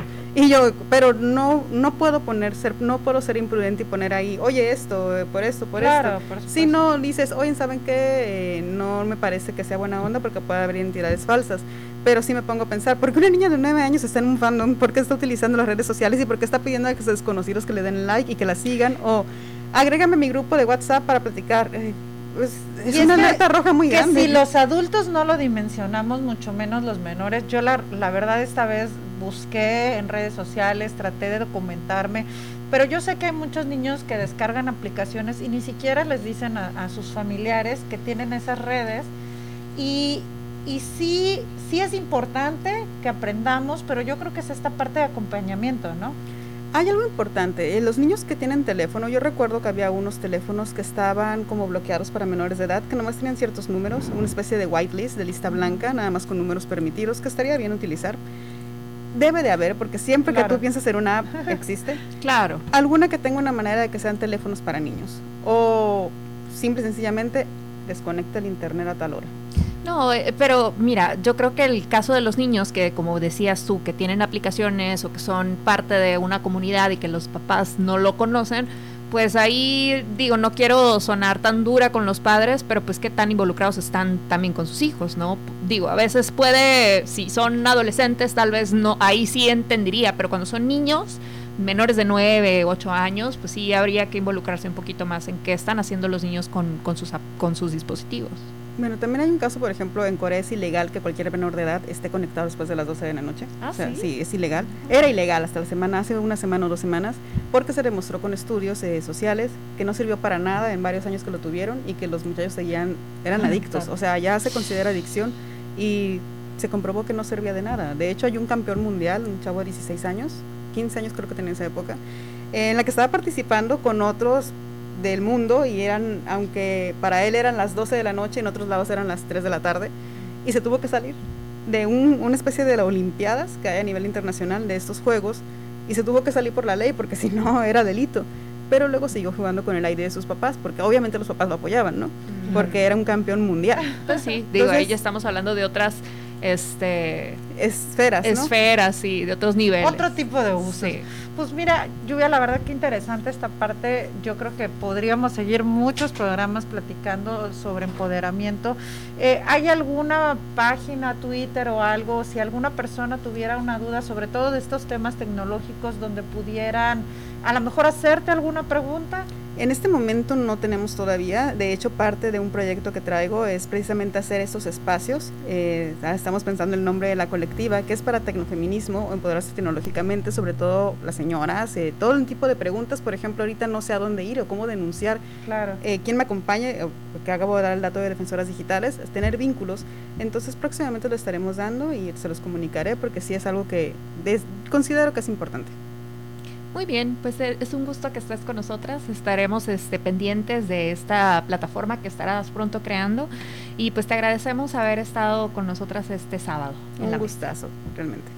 Pues te agradecemos mucho. Vamos, a- ahorita seguimos en la mesa de Heraldo Radio La Paz, porque bueno, esta semana fue de mucha información, Shelly. Tuvimos muchas situaciones que se presentaron. Primero tuvimos a nuestro querísimo Olaf, que nos trajo Sí, vientos hombre. huracanados. Sí, este, la, a muchas personas este, les fue bastante mal con Olaf. Afortunadamente parece que fue más agua, más agua y viento que nada, este, pero eh, pues digo, pudo haber llegado mayores. Al parecer, este huracán de categoría 2 nada más trajo, como digo, agua, crecimiento de los arroyos. No se han reportado personas este, fallecidas, afortunadamente, con este, este evento fenomenológico. Ya seamos, ahorita la verdad, a los que están llamando mucho son a los de Comisión Federal de Electricidad, Sí. porque hay muchas colonias que todavía tienen problemas con la conexión, con el tema del agua, con el tema del suministro de energía eléctrica, pero bueno, finalmente esta opción que tenemos de estar reportando, ya sabemos que en la temporada de huracanes así es, tenemos que ser un poquito pacientes, tenemos que esperar esto. Y también sabemos que tenemos que ser precavidos, porque de repente decimos, es que no, se me olvidó y no tenía, pues bueno, ya sabemos que tenemos que tratar de que cuando se acerca un huracán tener las medidas de precaución necesaria, pero también digamos que llegó con vientos huracanados el profe Víctor porque con todo y huracán hubo la toma de protesta del profesor Víctor Manuel. Castro Cosillo como nuevo gobernador del estado de Baja California Sur. Sí, con todo y huracán, de hecho, me tocó ver muchas este, publicaciones ahí de algunos periodistas que tengo en redes sociales de que decían, oigan, ¿y qué está pasando con la este con las reuniones de protección civil, es el cambio de gobierno, pero pues también está pasando el huracán. es- Entonces, vimos algo que este, creo que nunca se ha visto que se compartiera el gabinete, ¿no? Ahora, para poder tomar decisiones y, y y estrategias, cómo afrontar el huracán. Y de hecho lo platicábamos con Germán Medrano en las noticias, le mandamos mucho, nos saluda nuestro director de Heraldo Radio La Paz, que nos tocó precisamente estar de manera paralela, estar transmitiendo toda la información de OLAF, pero al mismo tiempo estar transmitiendo la información de transición y recordábamos que es la primera vez que se da que tenemos no dos gobernantes, pero sí dos autoridades, una entregando y una recibiendo. Por esta circunstancia, el Consejo Estatal de Protección Civil lo presidió la primera parte del gabinete del exgobernador Carlos Mendoza Davis y la siguiente sesión ya estaba incorporado precisamente este el profesor Víctor Castro, pero estaba ya también todavía el gobernador, estaba el profesor Víctor Castro Homero Davis y estaba también Álvaro de la Peña. Digamos que estaba todos juntos, pero no revueltos, a- eh, afrontando las circunstancias. Sí, ¿no? Y pues el- la toma de protesta se hizo dentro de este clima huracanado raro, porque pues digo, tal vez no hubiera sido lo ideal, pero pues finalmente no se puede controlar este tipo de eventualidades, ¿no? No, y, y además de todo, yo creo que esta parte de civismo, de trabajo político se vio y salvo lo que ustedes crean, quienes nos están escuchando, se notó precisamente esta parte del BCS nos une, creo que se vio con un ejemplo muy importante porque independientemente, y lo reiteró también el secretario de Gobernación saliente, Álvaro de la Peña, que cuando hacen un llamado que independientemente que ya no estuvieran en funciones, iban a acuerpar el proceso de entrega, recepción, pero sobre todo esta parte de protección civil, lo vimos ya cuando Carlos Godínez, ya no como secretario, subsecretario de protección civil, aún estaba presente en la sesión del día de ayer. Y creo que es importante, es una lección importante que tenemos como sudcalifornianos de que necesitamos estar unidos porque se vienen muchos retos por delante para el Estado. Sí, y yo creo que es una lección de civismo, este, precisamente como se dieron las cosas, este, eh, y que creo que agradecemos la mayoría de la población porque permitió que se pudiera dar una transición, este, bien educada eh, y que permitió que se afrontaran las, la situación de la mejor manera. Y también esta parte de que fue la primera vez para muchas personas que se hicieron estos procesos de entrega, recepción con tanto tiempo de antelación, porque normalmente ustedes quienes nos están escuchando les ha de haber tocado en algún momento que cambian las autoridades, entra uno y al día siguiente llegó y, Ujú, sí. y se fueron todos. Y en esto hubo un proceso alrededor de dos, tres meses donde se instalaron las mesas de entrega-recepción y encabezadas por el hoy secretario de General de Gobierno, Homero Davis Castro, que le tocó encabezar estas mesas de transición y que ya lo vemos hoy como secretario general de gobierno. Sí, y bueno, en el gabinete platicamos un poquito de quiénes integran el gabinete. Pues afortunadamente ya también tenemos la presencia de muchas mujeres y yo creo que esta parte va a ser importante porque el, vi- el profesor Víctor Castro se comprometió que iba a haber un gabinete paritario y equitativo y por lo menos sí lo vemos en estas primeras autoridades de primer rango que presentaron, están cinco mujeres, voy a dar los nombres, que es Asil Flores Aldape, ella es la secretaria de salud, ella nació en la Ciudad de México y tiene maestría en medicina pediátrica por la UNAM. Y bueno, ella va a ser a partir, bueno, ya es la secretaria de salud. También tenemos en la Secretaría de Educación Pública a la profesora Alicia Mesa Osuna, quien ella es originaria del municipio del Mulegé, tiene maestría en ciencias de la educación en la Escuela Normal Superior del Estado. Y también nos acompaña en este gabinete Maribel Coli Sánchez, ella ya había formado parte, es conocida por su trabajo en el servicio público, es licenciada en ciencias políticas y administración pública y bueno, también ha trabajado y se desempeñó eh, por algún tiempo como subsecretaria de finanzas, fue coordinadora de turismo estatal y hoy ocupa el espacio como secretaria de turismo, economía y sustentabilidad. La profesora Berta Montaño Cota, quien es la secretaria de finanzas y administración pública, ella es originaria del municipio de Los Cabos, tiene maestría en medio ambiente y recursos naturales y bueno, una larga trayectoria en diversos puestos del servicio público profesional. También está la contadora Rosa Cristina Buendía Soto, perdón, es abogada. Eh, de la Universidad Autónoma de Sinaloa, tiene diplomados y responsabilidades con servicio público. Le mando un saludo. A ella me tocó coincidir con ella en la Secretaría de Comunicaciones y Transportes.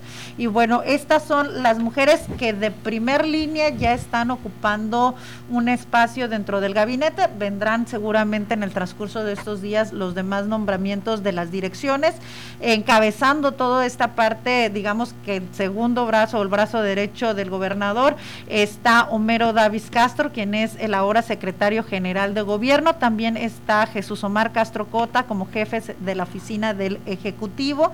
Y en el caso de la Secretaría de Planeación Urbana, Infraestructura y Movilidad, el ingeniero Marco Antonio Gutiérrez de la Rosa. Y digo, hay varios, la verdad es que nos vamos a ir familiarizando con cada uno de ellos y los vamos a estar invitando al programa, a, a la programación también de frente en las noticias de Heraldo con Germán Medrano para ir conociendo pues el trabajo y reconociéndolos, porque finalmente muchos ya han trabajado en el servicio público. Está Isidro Badra, Ibarra Morales, quien es el ahora secretario del Trabajo y Desarrollo Social.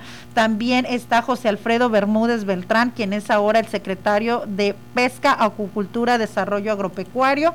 Y le mandamos un, un caluroso saludo a dos colegas y compañeros, que es Juan Cuauhtémoc Murillo Hernández, quien a partir de hoy es de director, bueno, desde el viernes es director general del Instituto Estatal de Radio y Televisión. Saludos a los compañeros y colegas del IERT y por supuesto a Vladimir Torres Navarro, quien es el ahora jefe de la Unidad de Comunicación Social y son, digamos que la parte más cercana que va a estar acompañando estos primeros pasos del profesor Víctor Castro como gobernador de Baja California Sur. Pues estaremos pendientes este, de los nombramientos pendientes y eh, evidentemente dándole seguimiento para este, poder hacer comentarios sobre su, su desempeño en estos en estos puestos que esperamos que tenga una alta aportación para el beneficio de la, de la sociedad. Y ir conociendo cuál es la visión, porque de También. repente hay áreas en las que seguramente eh, habrá cambios, porque también durante el gobierno del gobernador Carlos Mendoza se unieron muchas secretarías y por lo Mm, menos sí. en las declaraciones que ha dado el profesor Víctor Castro, también la idea es darle su espacio a economía, darle su espacio a turismo y muchas áreas seguramente vamos a ir viendo en el transcurso, yo creo que de este fin de año, cómo evoluciona, cómo se desarrolla este gabinete, pero pues los invitamos precisamente a ustedes como auditorio que estén atentos a cada uno de estos, porque parece que la política y todo este tema es muy lejano, pero pues sí, tiene implicaciones directas en nuestra vida diaria. Así es, este, tenemos que estar al pendiente de ello, es parte de nuestra vida cotidiana, como bien mencionas, ¿no? Y, y saber quiénes son nuestros gobernantes. Y hablando de saber quiénes son, y no gobernantes, pero ya vamos a cambiar radicalmente el tema para todas estas personas que nos están siguiendo y nos están acompañando, porque el día de hoy, híjole, es sábado, y los sábados dan hambre, tiene uno de carnita asada, tiene ganas también de comer rico, de no cocinar, porque dices, no, si ya cociné de lunes a viernes, sábado y domingo lo menos que quiero cocinar y precisamente le damos la bienvenida a mi queridísimo a Javi Salgado. Ah, muchas gracias, muchas gracias por la invitación. Muchas gracias por la invitación. A ver, Javi, aquí en la mesa hemos estado platicando con frecuencia del tema de que nos echan llamadas que dicen, no, Nacheli, yo quiero emprender, ¿no? Ajá, sí, emprender, emprender un negocio, cuáles son las las claves para poder tener un negocio exitoso, este, de qué rama, qué giro. Incluso a mí me ha tocado este, personas que me dicen, oye, y en La Paz, ¿de qué, como de qué va? ¿Qué, ¿De qué podría poner un negocio? Ya sabes, ¿no? Gente que viene a la ciudad y que se enamora y dice, yo me quiero ir a La Paz y quiero poner un negocio. ¿De qué podría ser? Híjole, son muchas las cuestiones que se pueden tener sobre qué emprender, cómo emprender, es un secreto como, como receta secreta de un platillo delicioso. Y vamos a saber porque Javi en su asador, en su asadero, hay un platillo que es característico, que son los tortugones. A ver, esa es la receta secreta para el éxito, un tortugón. Me voy y me como un tortugón y ya la armé. Mm, Pues sí, puede ser. No, No, pues mira, la verdad, este, cualquier persona, pues ahora sí que puede ser un emprendedor, ¿no? Pero lo difícil de ser un emprendedor es mantenerte, como dice usted, mantenerte en el mercado, mantenerte en el, en las preferencias del cliente. Y eso cómo lo logras, pues ahora sí que metiendo productos de calidad, ¿no? Pues este, buscando lo mejor calidad que puede haber en, en el mercado. Pues obviamente, si tú vendes cosas de calidad, pues obviamente la gente quiere y va a rezar a tu negocio, ¿no? Porque ahora la gente es muy exigente ahora con el paladar, es- no creas que, que les gusta cualquier cosa. Y, y, por ejemplo, a mí lo que me ha funcionado mucho son las redes sociales. Este, honestamente yo, antes de todo esto, yo, me, yo, me- yo siempre me he dedicado al comercio, pero nunca me había dedicado a lo que es este, la comida. Y pues por mucha gente ya sabe mi historia, otros no, pero en otra ocasión se las contaré. No, pues ese es el chiste, Aprovechamos Mira, de una porque ¿Sabes vez. qué pasa? Que de repente quienes nos están viendo nos dicen, es que quiero emprender y creo que es a la primera. ¿Los tortugones pegaron a la primera? No, yo honestamente yo tuve una ra- mala racha, no se los voy a hacer franco, yo negocio que ponía, negocio que lo tronaba. O sea, ¿Cuánto yo tiempo tienes en esto? en, en los tortugones llevo cinco años, No, pero, pero de desde que- comerciante llevo, pues desde que estaba chiquito era comerciante, yo mi papá se enojaba porque en la escuela. mi papá se enojaba porque vendía los relojes y vendía los cintos y vendía cosas que me regalaban, yo las vendía, entonces yo el comercio lo traigo en la sangre, ahora sí, mis, mis abuelos fueron comerciantes, mis papás pues, medio comerciantes, pero yo saqué a mis abuelos en, en lo que es el comerciante, entonces yo tengo mucho tiempo ya en lo que es el comercio, no crea que soy de ahorita. Pero sí, honestamente tuve mis buenos momentos, lo hay que decirlo, pero también tuve, tuve mis malos momentos, mi negocio que ponía, negocio que lo tronaba, negocio que no me daba, negocio que no. Y honestamente cuando yo empecé mi negocio, los ahora los tortugones, pues yo honestamente el primer año fue un año muy difícil para mí, muchas veces estuve a punto de renunciar. O sea, sí ibas a tirar la Sí, toalla. varias veces, no una, varias, como unas cinco o seis veces que no podía, no vendía, honestamente no vendía, no vendía, no vendía y ¿y qué pasó? Pues empecé a creer en mí, en mí mismo, empecé a creer en mí, en que yo podía, en que yo podía hacer las cosas y cuando cambié mi forma de pensar fue cuando empecé a vender, fue cuando empecé a ver los frutos me acuerdo, nunca se me va a olvidar una vez que de tantas que estuve a punto de tirar la toalla, que estaba, pues ahora sí que no me da pena, pues lloraba, decía que "Puta, no, no, no, no. No, no, ¿qué hago? ¿Qué hago? ¿Por qué? Y hay que ¿Por qué comer en la pasa eso? también, sí, ¿no? sí, sí, sí, o sea, ¿por qué? ¿Por qué? ¿Por qué eres así? Decía nomás, y en eso que se para un pecero. Nunca pasan los peceros por mi casa, su casa, ¿no? y se baja un señor, se te pongo chinito cuando me acuerdo, se baja un señor con muletas y el mandado. Y yo dije, ah, canijo, o sea, yo tengo mis brazos, tengo mis piernas, o sea, tengo todo para, para hacerlo, para, para, para triunfar, ahora sí que es. Entonces, desde ese momento, mi cabeza, mi, mi- mi- ahora sí que mi forma de pensar cambió. Y empecé a, a ver qué es lo que me gusta hacer, ¿no? Pues, pues yo la verdad nunca he trabajado en gobierno, porque no me gusta, pues entonces, a ver, si te, si te gusta el comercio, adelante, emprende. Yo, para tiempo atrás, había repartido currículum por, por todos lados, porque pues ya no sabía qué hacer, pues cuando yo no veía claro ya en mi negocio, ah, porque antes me dedicaba a vender pura carne asada y taquitos nomás. Entonces, ¿cómo se llama? Pues repartí currículum por todos lados, nadie me habló. Hasta la fecha me habló nomás una persona. O sea, son de esas veces que agradeces que no te llaman. Exactamente. Entonces. Por algo pasan las Exactamente. Eso es a lo que voy. Entonces, ¿cómo se llama? Pues ahora hay que echarle ganas. Y empecé poco a poquito. eh, Empecé. Mi, me acuerdo que mi hijo me dijo, papá, ¿qué te gusta hacer? Pues me gusta vacilar. Le dije, ah, bueno, pues hazlo, disfrútalo. Entonces, un niño en aquel entonces tiene 13 años, tenía 7 años, 8 años. Pues disfrútalo, papá, me dijo. Acá, hijo, dije yo, pues sí, disfrútalo. Y fue cuando primera vez saqué un meme, la primera vez en mi página, que era cuando cuando el presidente Peña Nieto decía que lo bueno no se cuenta, no se, pero se cuenta mucho. Pues saqué un meme parecido a ese, que era que no tenía, mi cara no tenía pellejos, que lo bueno no se cuenta, pero se cuenta mucho. Ese día vendí todo. Ese día vendí todo, ese día dije yo, sí se puede. O sea, eso es lo que me gusta hacer. Entonces al otro día saqué otro meme y la gente llegaba y vendí todo. Ah, canijo. Y otro día vendí todo y vendí, dije, ah, pues por aquí es y empecé y eso es como le compartí a mi, a mi diseñador, le compartí mi idea que traía de sacar unos memes, de, de, de hacer algo chistoso a la página, algo diferente, algo que nadie había hecho. Y le gustó la idea, me captó la idea y empezamos a, a hacer, pues ahora sí que un meme diario y la gente le empezó a gustar y empezó a hacerse, ahora sí que Viral. viral y la Y gente como no empezó a somos conocer. los paseños. Así es, y pues es lo que me gusta hacer, pues un poquito, tú me conoces, Valeria.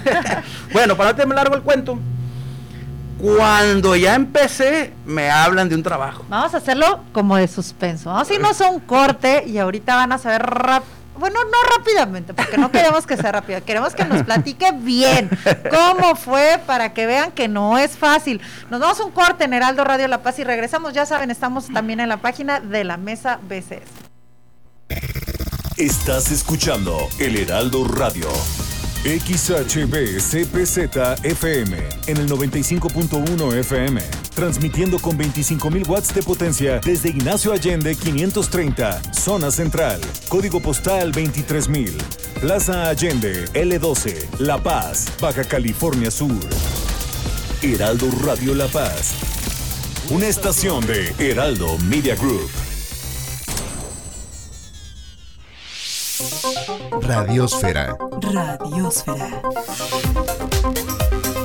Ciencia al aire para tus oídos. Radiosfera.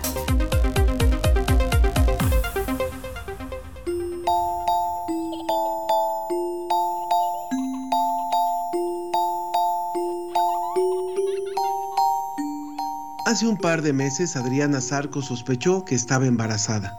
Ella y Fede, su esposo, querían esperar un poco antes de tener un segundo bebé, pero decidieron que si se adelantaban los planes, no pasaba nada. Si Adriana estaba embarazada, pues de una vez.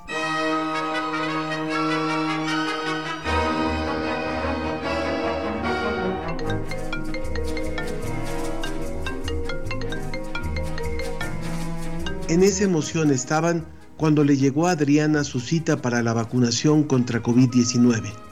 Enseguida se hizo una prueba de embarazo casera y resultó positiva.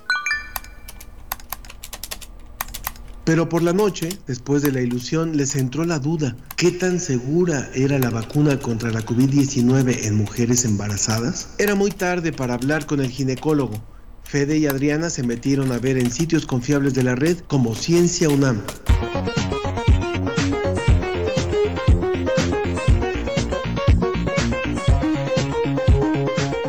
Lo primero que encontraron fue que junto con las personas de la tercera edad y las que tienen enfermedades crónicas, las mujeres embarazadas están entre la población más vulnerable a la COVID-19.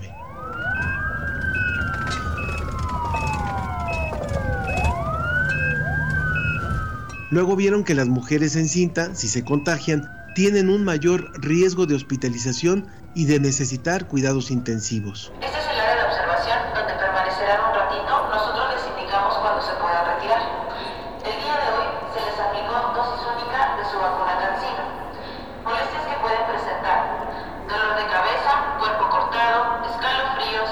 También leyeron que las gestantes no fueron parte de los estudios fase 3 de ninguna vacuna y que hacía poco que habían empezado a vacunarse en México y otros países.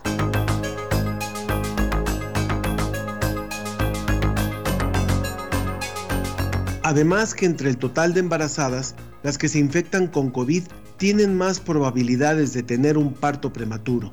Vistas así las cosas, lo mejor era que Adriana se vacunara. Y para más seguridad decidieron hablar con su doctor, al que le tienen toda la confianza.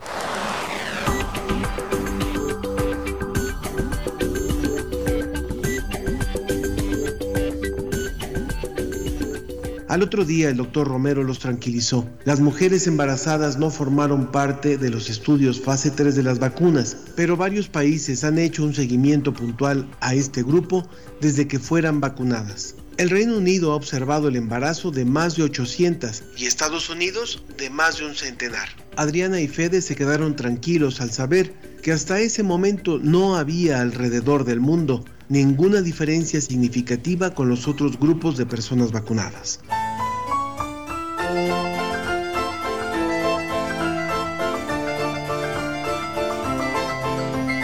Efectivamente, Adriana se vacunó hace más de tres meses. Hoy, con casi seis de embarazo, regresó del trabajo cansada. Fede le lleva la cena a la cama. Ella le pone la mano sobre su panza. La segunda nena se mueve más cada vez.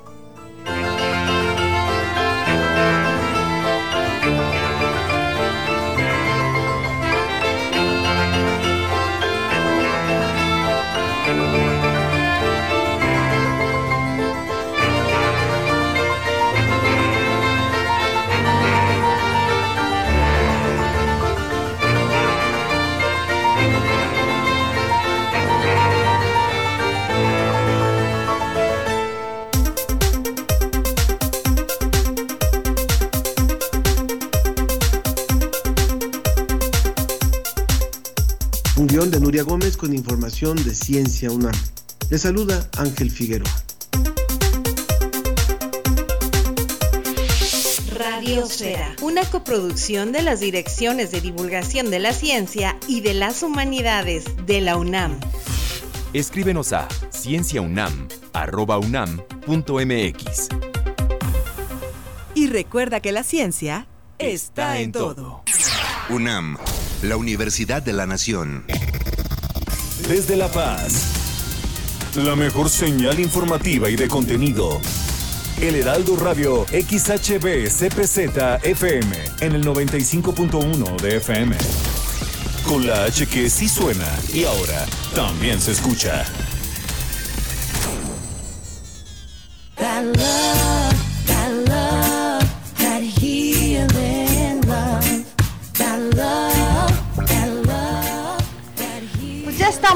De vuelta aquí en la mesa de Heraldo Radio La Paz. Ya saben, pueden seguirnos a través de nuestras redes sociales, también a través de nuestra página de Facebook y hoy también a través de la página del asadero del Javi o los tortugones.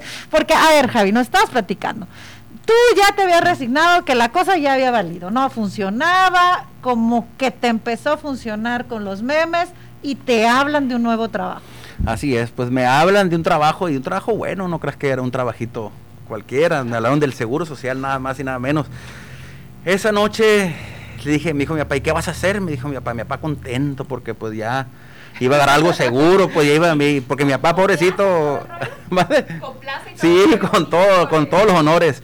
Y ya, ¿cómo se llama? Y mi papá, pues pobrecito, contento, porque ya iba a ya algo fijo, joven ya, sí, porque pobre.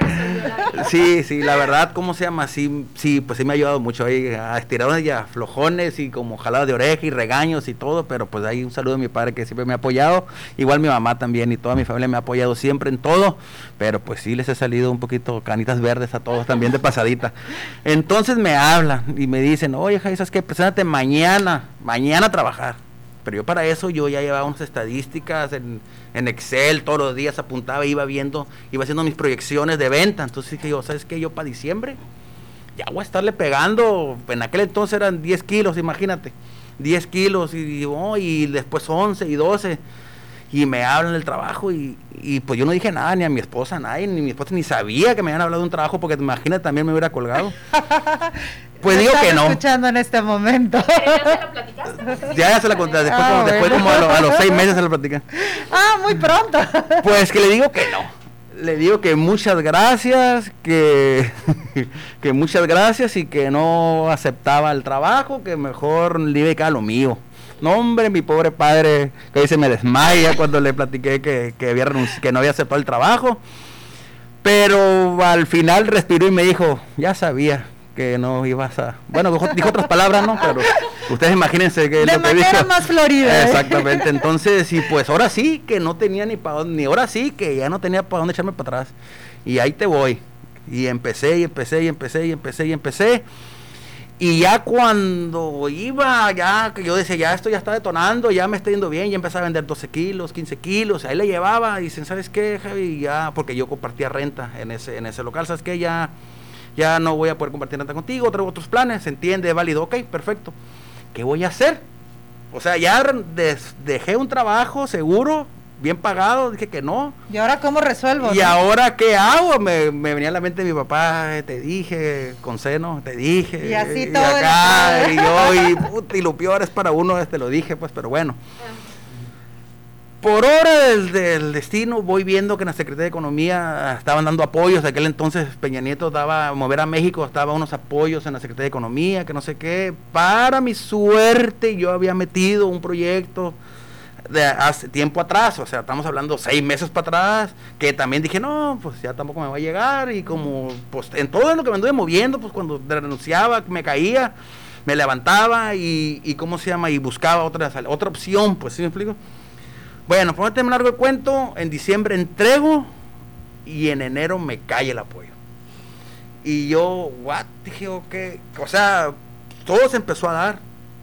Y pues con O ese... sea, ya no tenías pretexto, ya tenías manera de Ya. conseguir local. ya estaba, ya, no había chamba, ya, ya, ya, entonces bueno, pues arráncate, ahora sí, y empezó y construí, levanté, claro, estuve enero, febrero, no, sí, enero, y a finales de enero ya empecé, ¿cómo se llama? Porque en diciembre cuando me habían pedido, me ya ahí tenía un clavito y empezamos a levantar, mi papá, pues ahí fue Van Guillermo, me ayudó a- un poquito ahí, y empezamos a levantar y todo, y cuando me cae ese apoyo federal, pues ya ahora sí termino termino, pero lo, curioso fue que yo había diseñado para algo pequeño.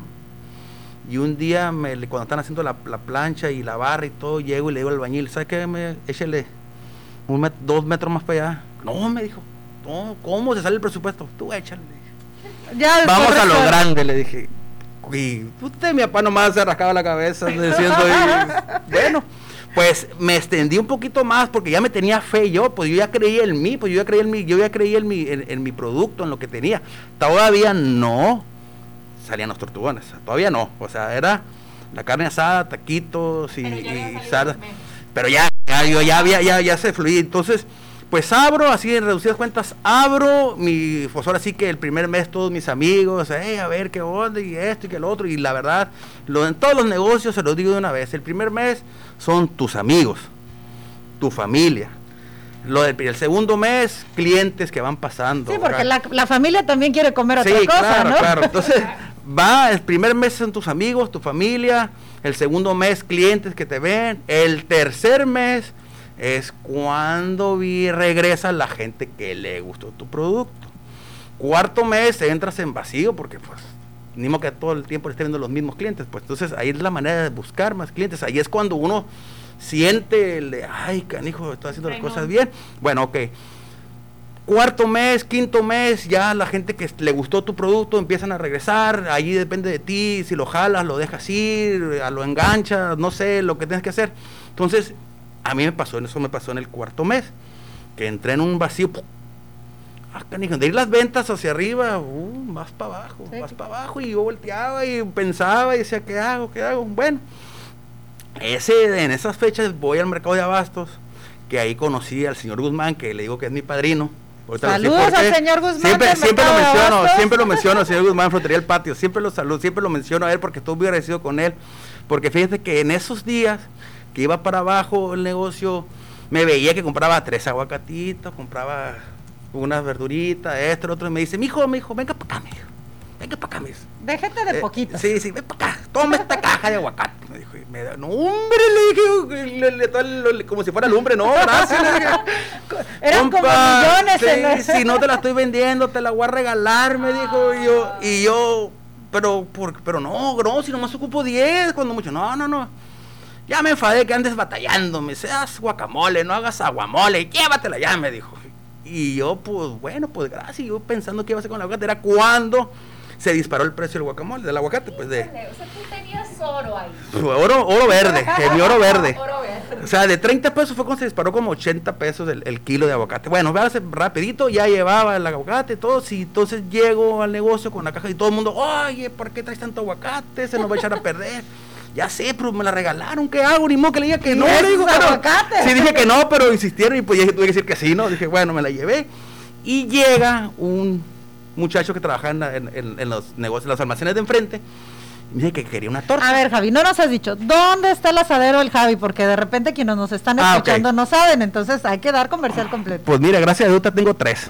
Eh. El, el- ah, el base, el tradicional. El tradicional tengo en Conchalito, es Avenida Constituyentes entre Mar Mediterráneo y Mar Caribe. Ahí está la matriz, que es el primero que puse.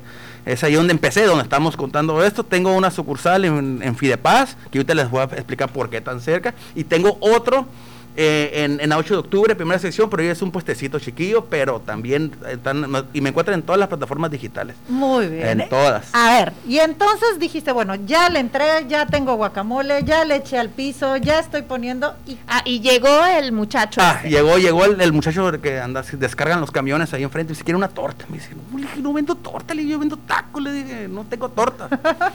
Pero quiero una torta, pues es que no vendo, le dije, vendo tacos. En el otro negocio me pedían tacos y no vendía tacos, vendía pura carne asada. Bueno, ok, se va, enojado. Regresa el otro día. Oye, quiero una torta, ¿ya tienes torta? No, no tengo, le dije, neta, no tengo, la verdad no tengo. Bueno, me dice, ¿y no me puedes hacer una? O sea, ¿qué tanto problema? O sea, ¿qué? ¿Cuál? No, pues yo, puta, ma, bueno, pues si ya, vayan a comprar unas teleras aquí a, a- con mi vecino, pues que, Ajá. bueno, también la vamos a mencionar, el Conchalito, que la autoridad Conchalito, porque también me han ayudado, también me han ayudado, entonces, la autoridad Conchalito, con mis inicios me ayudaron mucho también ellos. Vayan y compren unas teleras ahí en el Conchalito. Le dije, bueno, y ya llegó. Y me trajeron las teleras y dice, ¿y, qué le voy a poner? ¿y ahora qué hago? ¿y ahora qué? ¿Ahora qué? Y tropiéceme con la caja de aguacate que me había regalado el señor Guzmán un día antes, todavía me quedaba, fíjate. Y volteo y veo uno de los trabajadores haciendo la mexicana y volteo, pues, ah, ya sé, le dije, ¿sabes qué? Ahí te va, agarra la, agarra la torta. ¿Y qué, le, qué hago? Dijo el, el- el que tenía la plancha, pues pártelo. Échale, este, ¿cómo se llama? Carne y un poquito de guacamole roto con salsa mexicana. Pum, vámonos. Ahí está ya tu torta, le dije, ya servido. Y ya, puta, dije, este cabrón. Al otro día, ¿cuál es mi sorpresa? Querían cinco. Ah, mira. Ah, pero es que no vendo tortas. ¿Y cómo mal si lo hiciste? o sea, todavía, fíjate, eh, fíjate, yo diciendo no, no, no, no, no, no, no, no, no, sí, no, no, no. No, no, no, y, y ellos querían cinco. Yo, pues, vale, tendido con bandidos, porque todavía tenía, todavía tenía. Bueno, ahí van, cinco teleras, cinco tortas. Al otro día, que eran ocho. Y luego 10. Y ya no querían tacos, no querían tortas ahora. Yo, y para entonces, fíjate, todo se empieza a dar. Y entonces una amiga que es Roxana Orduño, que le mando un saludo también, ella inició, fue emprendedora e inició su carrito de hot dog al par que yo. Y ella me dijo, ¿sabes qué? Estoy comprando el pan en tal lado. Me dice, sea, bien bueno, te voy a regalar estas cinco teleras. No, véndemelas, no, te las voy a regalar, me dijo. Fíjate, ¿eh? O sea, te las voy a se regalar. fue acomodando. Y me las regaló. Bueno, ok, y ahí las puse. Y, ah, bueno, ok. Y llegaban otras tortas. A ver, y agarré ese panecito acá y lo partí. Y lo mismo, presión. Al otro día llegan, ¿sabes qué? Queremos, queremos, ¿cómo se llama? Torta, pero, ah, no, pero queremos del pan que está allá. Ah. Canijo, dije, a ver, a ver, ¿cómo? No, pues que no hay, no, queremos del otro pan, si no, no queremos, gracias. A ver, amiga Roxana, pásame el teléfono o encárgame, quiero otra bolsa, no sé qué, y así empezó. Y empezamos a vender de 5, de 10, ta, ta, ta, ta, ta. Y dice yo, bueno, ¿y, y cómo le, cómo le, ahora va el nombre, cómo le ponemos? ¿Cómo le ponemos? ¿Cómo, cómo? ¿Cómo la ¿Cómo, piden? Sí, ¿cómo le, ¿cómo le vamos a ¿Qué hacer? es esto? Sí, pues entonces, ¿y cómo le vas a poner? Me decía mi diseñador. Y yo, pues no sé, yo como antes me dedicaba a la venta de mascotas y mi Ah. producto punta de lanza era las tortuguitas. Dice, Las bueno, chiquitas, pues un- las tortuguitas de... Así, de- sí, pues bueno, una tortuganilla, un tortu- una torta, un tortugón, no sé, un tortuguín, no sé, le dije, un y dijo, tortugón. Ponle así, le dije, Torta pero yo, pero yo ya estaba, yo ya estaba en otra onda, pues ya estaba yo, que porque me estaban presionando, que esto, el otro, ponle así, como Sí, quieras. así, así. Así hazlo, le dije, no hay bronca, ahí se va. Y pues que al otro día me hace un diseño y el tortugón. Y el tortugón, hombre, empecé a batear. Puro jonrón empecé a pegar, gracias a Dios. Y, y desde ahí en adelante, pues ha sido mi producto punto de lanza de 10. eh, mis mejores tiempos antes de la pandemia, llegué a vender 200 tortas en un día. En un día. En un día, en mis Wow. mejores tiempos, en un solo negocio. En un solo negocio. Ya después, ahí les va por qué puse todo tan cerca. Fui muy criticado porque puse un negocio muy cerca. Mejor te hubieras venido para Miramar, te hubieras venido para Camino Real. Yo ese negocio lo puse cerca porque era tanta mi demanda que tenía en el conchalito que los trabajadores pues ya no, o sea, no era su culpa equivocarse, pues era tanto el trabajo que tenían que ya le faltaba sal al guacamole, que la carne seca pasó de más, que ay, que esto, ay, que lo otro, que acá entonces yo, y muchos clientes se me iban, veían lleno y se me iban y yo ya me volvía loco porque yo ya estaba ahí en el negocio, me volvía loco Sí, pa' claro, acá, nadie allá. nos gusta hacer fila. Y luego llega y yo lo que siempre dicho, ¿sabes qué? Quiero rapidez, porque llegas cansado, Sí. Con hambre, a las 3 de la tarde, está esperando el marido, o la, o la está esperando la señora, dependiendo, ¿no? Ahí de los dos, si quieren rapidez. que sea. O lo que sea, y tiene que regresar a las 4 de la, de la, de la tarde a trabajar otra vez. Entonces, rápido, rápido, todo lo que sea. Entonces era todo rápido. Oye, Javi, me sentí muchos trabajadores. Sí, le dije, tengo muchos trabajadores, porque ocupo hacer mucha producción, porque mi venta es de las 2 de la tarde a las 4. Ahí es cuando tengo que detonar mi venta, si no, ya no vendo. Y si va a llover, pues antes de que llueva, porque tampoco vendo. Claro. Bueno, ok, puse el otro negocito adelante, empecé a desahogar la gente que, que llegaba y que se iba y llegaban así, ah, porque yo no me daba cuenta de eso, sino porque yo me la, yo era un esclavo de mi negocio. Yo llegué- me levantaba a las 6 de la mañana y me dormía a las 12 de la noche. Wow. Todo el día eh, esclavizado en el negocio, ni modo, yo quería eso, ni modo, sacrifiqué muchas cosas, sí, sí, sacrifiqué muchas cosas, sacrifiqué mucho a mi familia, sacrifiqué mucho a mis hijos, a mi hijo, porque fue el, el que estaba en la edad que ocupaba, pero es que yo estaba, para mí yo me despertaba y era el negocio, las tortas, ta, ta, me dormía, me despertaba, me dormía, me despertaba, era el negocio, yo no tenía tiempo para mí ni para mi familia, era el negocio, era negocio, negocio, y, y pues no está bien también de la balanza para un solo lado, ¿no? Entonces tenía que equilibrar, me empecé a, me empezó, me empezó a subir la presión, esto, que el otro. Entonces dije, a ver, momento, tengo que hacer un break, en, tengo que hacer un break en lo que estoy llevando, porque si no, pues ahora Aquí sí voy que a tronar. aquí va a acabar esto. Entonces empecé a salir por mi hijo a la escuela, porque ni eso iba, o sea, iba mi mamá o iba mi suegra, que también les mando un saludo, que también me apoyaron las dos. Y llego al negocio, dejo al niño rápido, llego, lo dejo en la casa y llego y no puedo entrar porque estaba lleno el negocio. Y ahí fue donde me di cuenta que mucha gente llegaba y movía la cabeza así de que, ay, sea, está lleno, está lleno, ah", y bueno, con la cara enojada y se iban. Entonces, Claro. clientes que yo perdía. Entonces digo, otro punto, otro punto. Entonces me ofrecen el, el- el puesto de Fidepaz. Todo el mundo decía que estaba salado, todo el mundo decía que nada pegaba, que no sé qué. Dije, yo, yo, yo lo quiero, le dije. Oye, pues yo lo quiero. O sea, yo voy a hacer que funcione ese negocio. Estás loco, estamos cerquita del otro, que la mercadotecnia dice que no sé qué.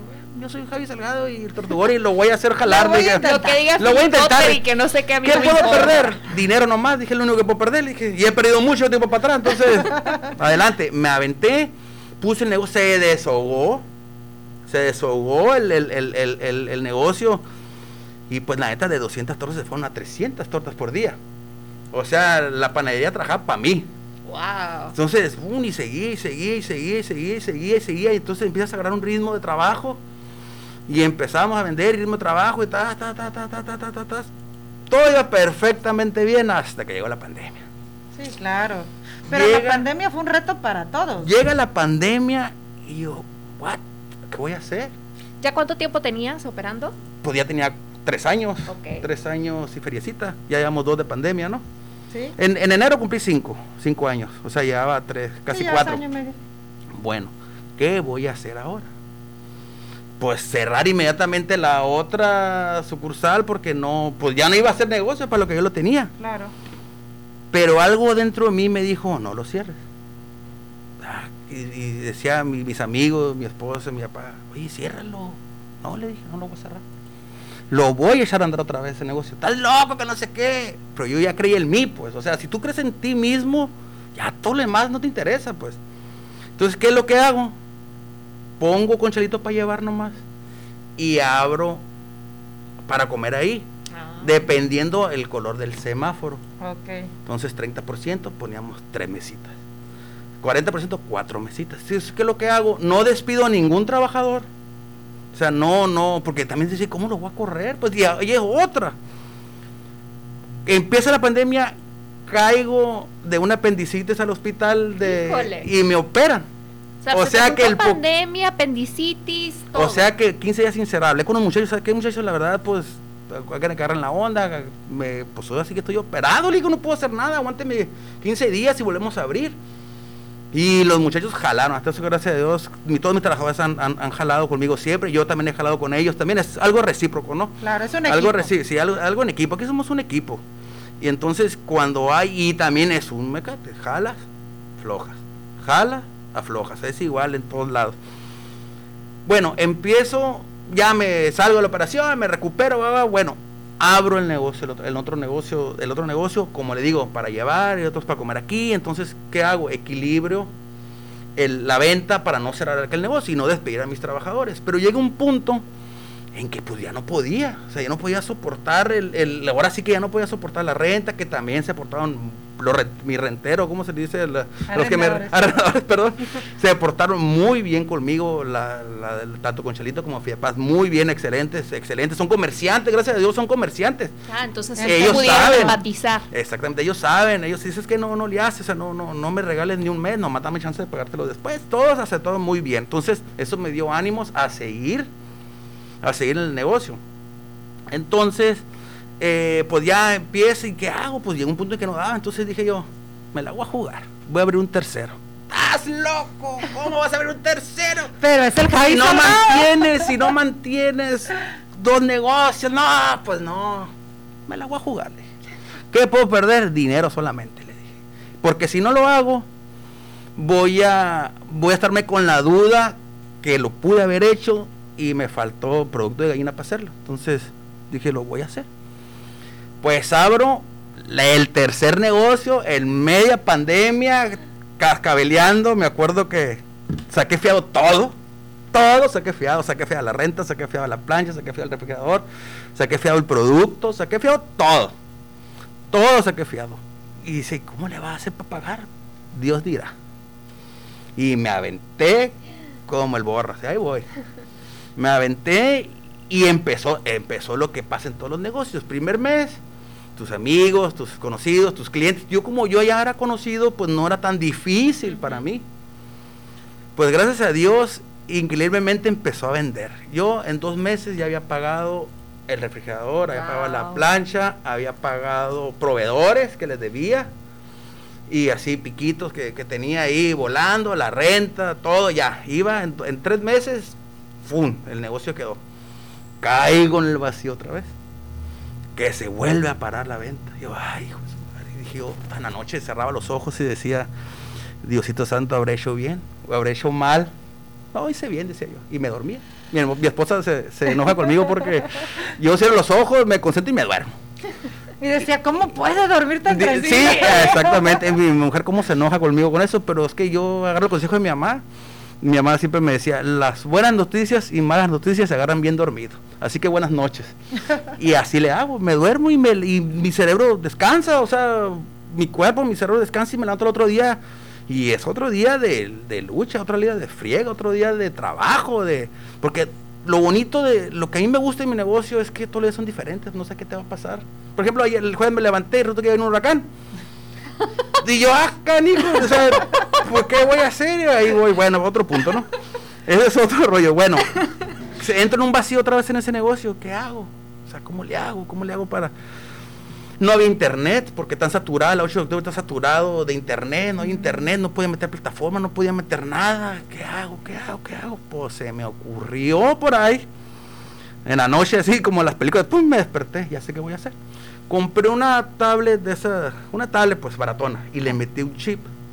Y ese chip lo agarré de modem para poder meter las otras aplicaciones. Entonces, en ese puesto ya tengo Didi, tengo Uber, tengo todas las plataformas de Foodie y tengo como Acá el operador dice que sí, que de ese es donde pide él. Ah, ok, ok. tengo Foodie, tengo o así que el que ahorita rápido, o sea, tengo todas las, tengo todas las, ¿cómo se llama? Las plataformas digitales. Entonces, ¿qué pasó? Pum, volvió a ganar oxígeno ese negocio porque también pensaba, dije, puta mano, no voy a cerrar, o sea, Eso sería... en el huracán.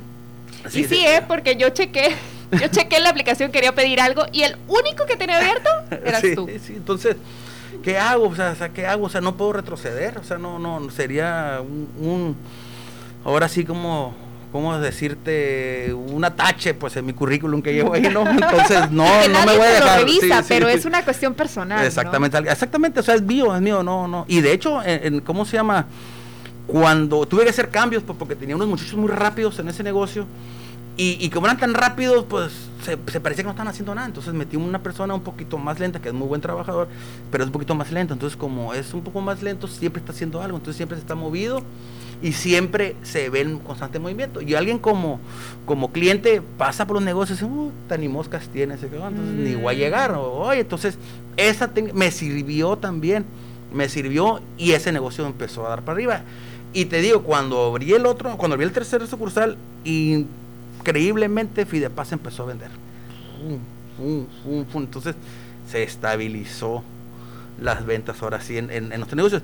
Y es por eso que he podido eh, seguir en, en, en esta medio pandemia, en medio de, de- de todo esto. eh, Aquí pues, en las redes seguir. sociales nos están diciendo qué historia, no la sabía. Javi, ya estamos casi a punto de terminar esta mesa de sábado. Me, me encanta la historia, es una historia de persistencia, de creer en ti, de arriesgarse. ¿Tú qué consejo le darías para cerrar a quien esas personas que nos están escuchando y dicen, no, yo cuándo voy a tener un negocio? ¿Cuándo? ¿Cómo fue para ti el sacar adelante esos tortugones?